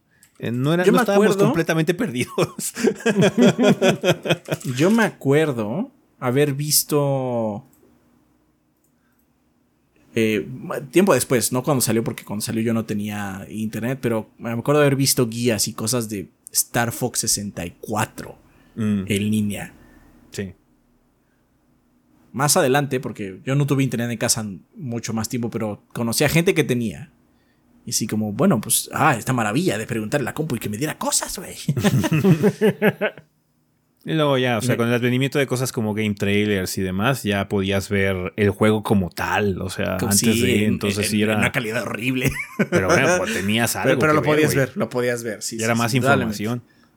Sí, sí, sí, sí. Entonces, no estábamos tan perdidos. No estábamos tan perdidos. Antes, en la niñez, cuando era niñez, pues era, era plática de recreo, güey. Este juego está culero. Sí. no, es que la Club Nintendo dice que está re bueno. Y si como, no, yo lo estoy jugando, estaba muy malo. O no decías que estaba malo y siempre lo usabas como, este, como trueque. No, está re bueno. La Club Nintendo dijo que está re bueno. Pásame tu, Mega Man 5 y te paso este juego de porquería Trajan. Siempre, siempre, siempre el buen Trajan. Toma, aquí está Troyan y este. Y pásame, está buenísimo. Hasta que te quemas, ya todo el mundo sabe que tu juego está cutre. Y ya nadie quiere volver a cambiar contigo. Afortunadamente siempre está el peor niño de todos. Que es, el, es ese niño que le prestas algo y no lo regresa. Mm. Entonces tú nunca puedes llegar a ese peldaño. A mí me pasó eso de este de, de, alguien que no me quiso regresar el juego. Fue así de el peor niño. el peor niño. Pero él se llevó Battletoads que habrá sido una pérdida. Yo me quedé con The Legend of Zelda. Ah no mames sí. Así que salí buen trato. ganando. buen trato buen trato. Ahí está. Está bien pues ahí lo tienes, eh, Winter. Eh, había muchos medios por los cuales enterarse. Además de salir a la calle y experimentar ese tipo de cosas, ya teníamos internet en güey. o sea, ahora es, los medios son prácticamente infinitos de información. Y todo el tiempo, y vivimos en una cultura en la que todo el tiempo te tienes que estar enterando de todo, lo cual no es saludable, pero ya. Es muy fácil. Pero antes había formas, había formas, sí. Simplemente eh, había maquinitas que estaban apestadas, nadie las jugaba. bueno, había dos, había dos tipos de maquinitas que nadie jugaba. Las apestadas, pero la gente no las entendía, y las caras. Sí. No, es que esto usa cinco monedas, güey, no. ah, sí, no, no la voy a usar. Eh, muchas gracias por la pregunta, Nos escribe también Stratorize de Discord que dice: Buen día, goritos. Hoy tengo algunas inquietudes, especialmente dirigidas a nuestro querido Adrián. ¿Cómo sabes cuál edición de un libro es la buena? ¿Me pierdo algo si leo una edición y no otra? Lo digo porque recientemente me dio por leer Un Mundo Feliz, a Brave New World para los cuates, y al buscarlo en Amazon, ¿cuál fue mi sorpresa al ver que había como cinco versiones diferentes? Yo sin saber elegir la buena simplemente conseguí una y es lo que he estado leyendo. Mi duda surge a partir de que no he tenido este problema con otros libros un poco más contemporáneos, los cuales no tienen tantas versiones, a diferencia de otros clásicos de antaño como Frankenstein, del cual leí una versión claramente recortada del libro original, o el queridísimo Moby Dick para Rafita, que ni loco voy a leer, que tienen como chingo mil ediciones de diferentes editoriales, y no sé si me pierdo de algún contenido interesante si no elijo leer la edición correcta si te quieres meter en el intrincado mundo de saber qué edición es la mejor, no vas a salir de ese hoyo.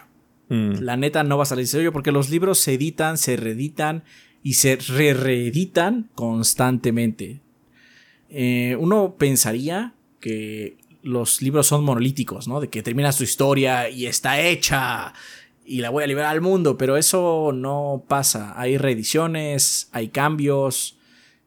Además de que le estamos echando encima la capa del traductor, porque no es lo mismo el traductor que lo hizo en 1930 que un traductor que lo hizo en 1970, y ambas son traducciones válidas. Algunas tienen errores, algunas tienen eh, reediciones porque hay errores. Por ejemplo, eh, me acuerdo muy bien que hay este en, el corazón del actor de Edgar Allan Poe habla de unos escarabajos que comen madera en una de sus frases. Y en la traducción le pusieron arañas, lo cual no está mal, está hablando de un insecto. Pero en otra traducción hablan de. Es que los, los escarabajos creo que se llaman Nightcrawlers o algo así, tiene un nombre como muy espectral el nombre de escarabajo. Y en otra traducción dicen es que la parca estaba encima, royendo la pared, porque tiene como sentido también. O sea, se va a morir el viejo, entonces la parca está encima de él, ¿no? Pero está hablando de los insectos, pero el traductor se equivocó. Ajá, se equivocó porque no, entendió el contexto porque es como muy viejo y dijo, ah, está hablando como de la parca, ¿no? Sí, y puso que la parca estaba encima de él. Entonces, ah, no te recomiendo entrar como en, ese, en esa espiral de muerte y destrucción. Consigue el libro donde puedas, trata de leerlo y ya. Nada más que diga que, o sea, trata de fijarte eso, que no sea una versión como recortada o algo así. O sea, o resumida o qué sé yo, si es que quieres chequear el original. Si nada más quieres así como conocerla por, por eh, cultura general, hasta recomendaría que buscaras el manga. También puede ser para que te ayude nada más a conocer la sustancia, ¿no? Y aparte, eso es para cosas como viejas, como Edgar Allan Poe, que pues, claramente el señor Poe ya no va a reeditar sus versiones, ¿no? Pero incluso así, eh, los autores más nuevos cambian sus pinches versiones a cada rato. Pinche Neil Gaiman es famoso por cambiar sus, sus cuentos a cada rato.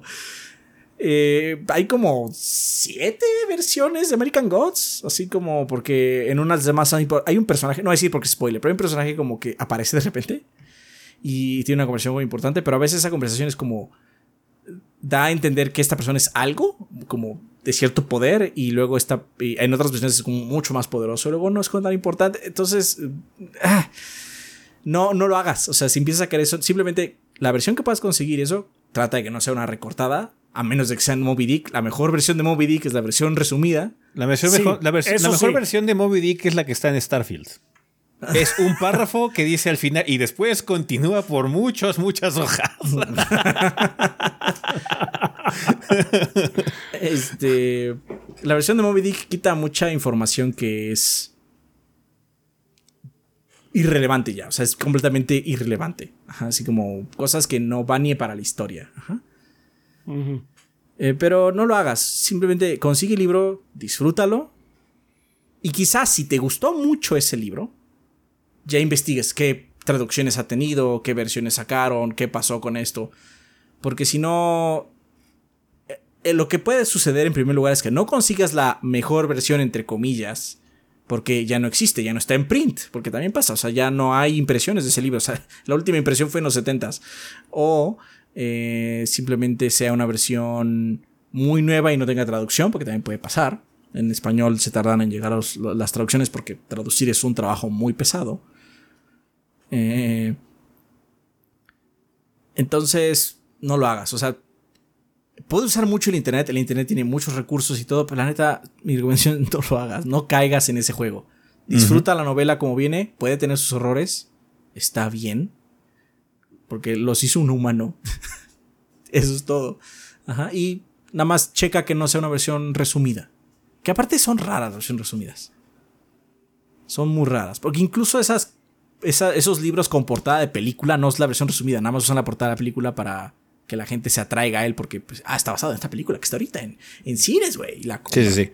O sea, aparte, eh, yo tengo los libros de, del Señor de los Anillos y tienen las portadas de la película. Me dijo, ah, afortunadamente tenemos eh, muchos seguidores que son lectores, pero aparte han trabajado en librerías. Y me han dicho que esas versiones de portada de libros se venden muy bien, se venden mucho mejor que el libro normal. Mm. Tienen, tienes, tienes, tienes, A mí no me gustan esos libros. Trato de no comprarlos, pero igual tengo algunos. O sea, tampoco es así como, no, son el diablo. No, no, nada más trato de no comprarlas. Pero igual, si no, igual me lo compro, ¿qué importa? Ah, pues, o sea, si es las que está disponible, eso fue lo que me, pasó. Así de que tiene del Señor de los Anillos, sí, tengo estos con las portadas. Bueno, pues está bien. Está bien.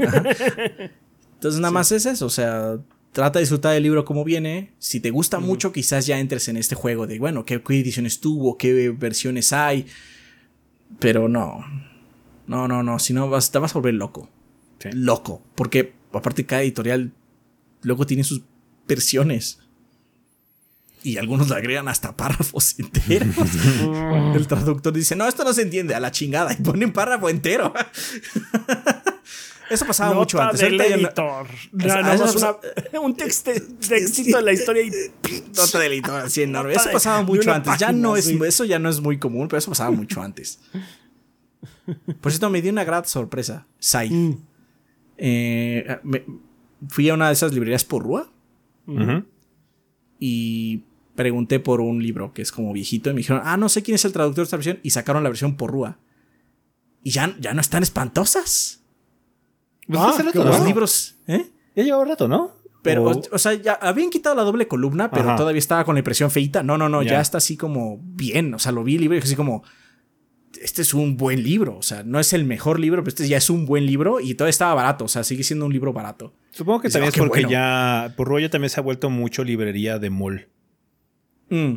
Ya, ya, ya hay muchas librerías por rúa en centros comerciales. Entonces supongo que ya mejoraron también un poquito para vender al público target.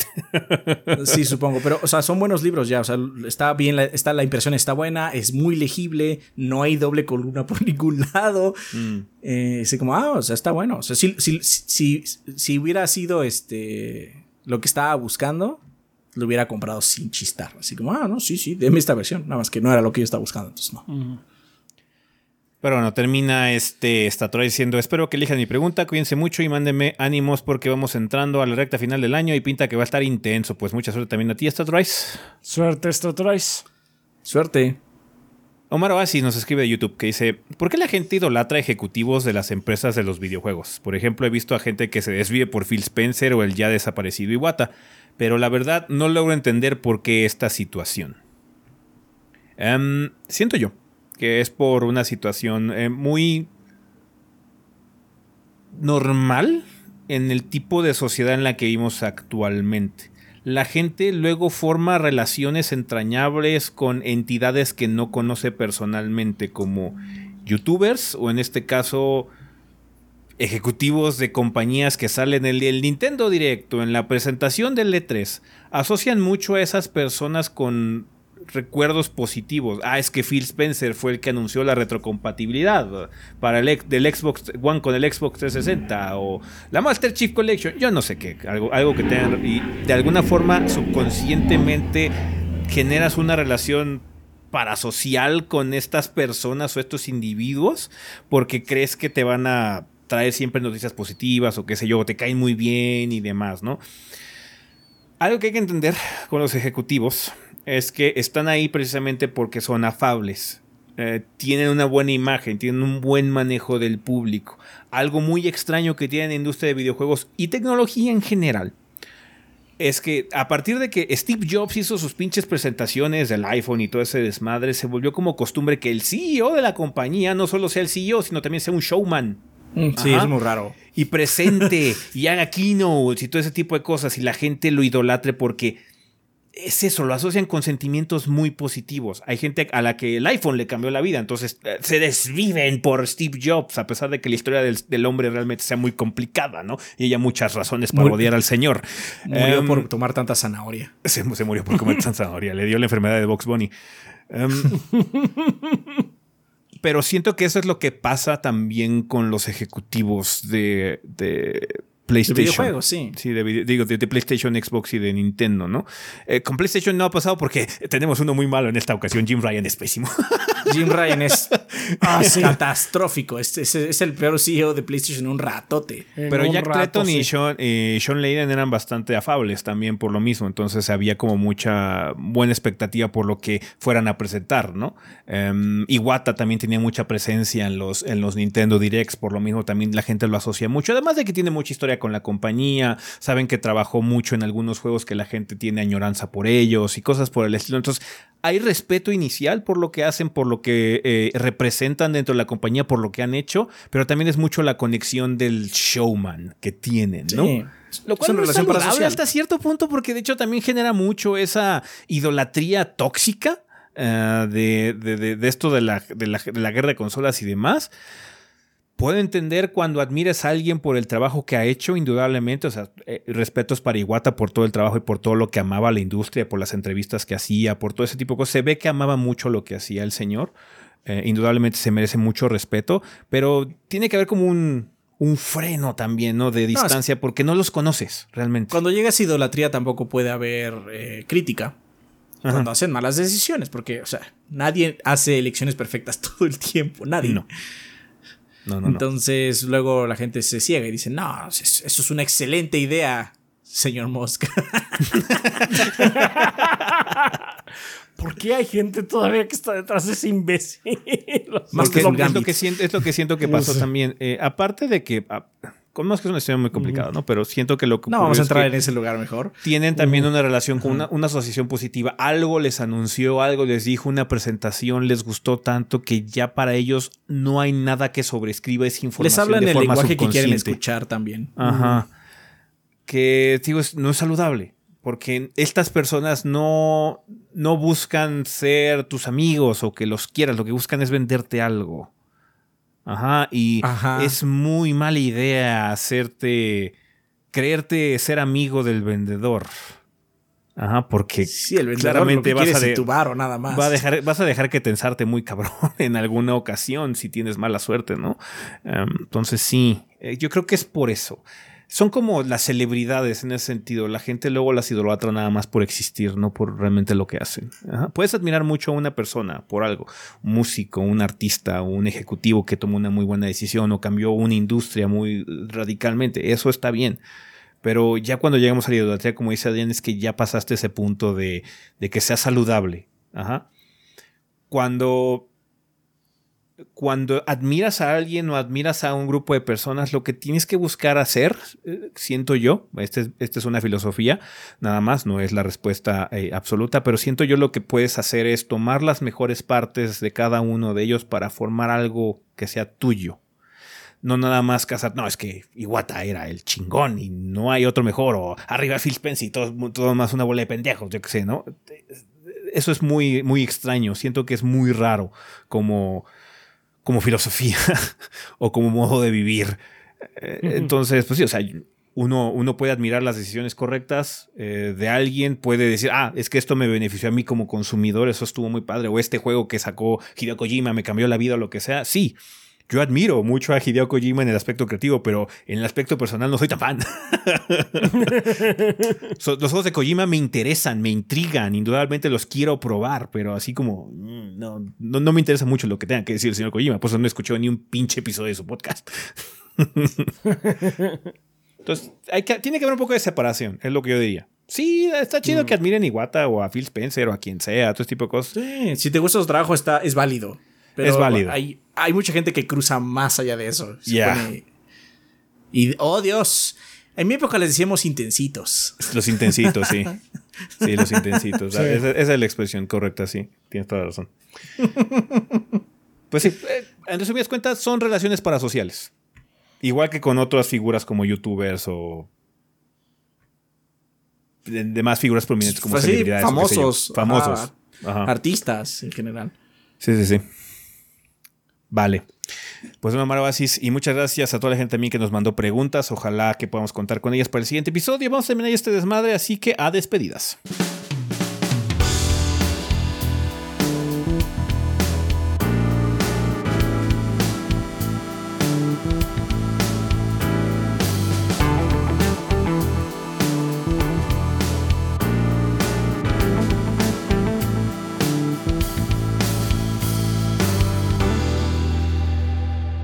Bien, manda, pues ya estamos aquí en la parte final final de este episodio. No tenemos regalos en esta ocasión, así que si quieren pasamos a las recomendaciones. ¿Alguien tiene algo que recomendar? Eh, Gumbrella. Gumbrella está bastante bueno. Em, tiene esta idea de que es tu paraguas, vamos bien, tu pistola es un paraguas y suena, uh, suena súper chido, pero el, juego es como muy lúgubre. está muy raro el tono del juego, pero está bueno. Y está barato y cortito, entonces no es así como, bueno, es que les voy a recomendar Baldur's, aparte en siete meses de su vida, ¿no? Este, en un fin de semana lo acaban, sin pedos. Entonces, está bastante bueno Gumbrella. De los demás, eh, Pharaoh, pues nada más fue un previo, entonces no podría darles mucho. Y el Horizon Chase no es un mal juego, pero tampoco me llenó la muela mucho. Entonces, así como. Ya. Si les llamó la atención adelante, no está malo, pero no. Gumbrella fue mi juego de la semana, definitivamente. Ok. Eh, ¿Tú, Rafa, tienes algo que recomendar? Sí. Con asterisco, como bien dije al principio. Pues Under the Waves es un juego que está. Eh, hace lo que se propone, que es contar la historia de un personaje que está experimentando una pérdida ah, muy pesada de la cual no ha podido. Eh, todavía no ha podido superarla. Y pues para poder sobrellevarlo, él cree que es buena idea irse a encerrar en el ambiente más inhóspito del mundo durante un ratote que es así en el fondo del mar y pues, eh, pues resulta que no es tan buena idea eso de andar como que huyendo de ese tipo de cosas. Uh, pues, eh, mm, o sea, en sí, eh, en sí el, juego, el juego explora pues todo lo que representa el tratar de, pues, de distraerte, tratar de escapar de de, tus sentimientos y demás, lo hace bastante bien. como dije, tengo algunos problemas técnicos eh, en cuanto a, controles del juego y sobre todo con el lip sync, el lip sync está de la verga. O sea, el, personaje sí parece Muppet, pero fuera de eso mm, está muy bien. Y ese es el asterisco más grande que le pongo. Si no están de humor para jugar un juego que es deprimente, mejor no le busquen por ahora, porque sí está muy pesado. Pero es una gran historia, que si, si están en el, eh, en el mindset, si tienen la mentalidad apropiada, muy recomendable, la neta. Vale, eh, pues o ya nada más como nota, chequen por favor las eh, impresiones que hicimos de, de, Humankind en, este, en consola, eh, por si les llama la atención. Este, este juego es muy bueno, es muy entretenido Humankind, y si nada más tienen consola para poder jugarlo, chequen en las, este, las impresiones para ver si les llama la atención o no. Pueden ver ahí el juego correr. yo probé la versión de PlayStation 5, así que pueden checar ahí cómo se ve y todo eso, madre por si les llama la atención. En general Humankind es muy recomendable, pero vean si en consola están dispuestos a controlarlo con mando nada más, ¿no? Vale, eh, pues bueno, banda, muchísimas gracias por habernos acompañado un episodio más. Nada más que recordarles que tenemos redes sociales. Nos pueden encontrar en Facebook, eh, Instagram o Threads como Tres Gordos B.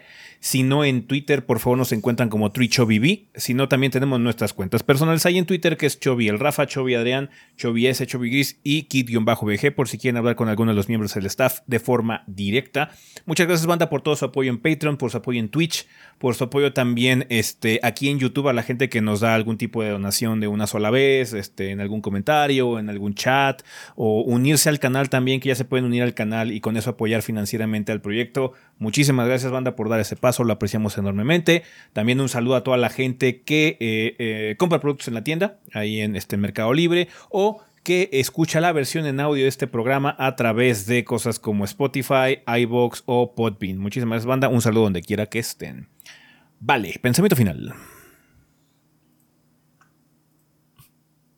Darius. Darius, who man? Hoodies. no sé, pero tiene buenas Está bien. Ya, veo, ya, veo, los Darius stands en los comentarios. Seguro. Vale, pues una banda sería todo con respecto a este episodio. Nosotros nos vamos. Bye. Bye. Bye.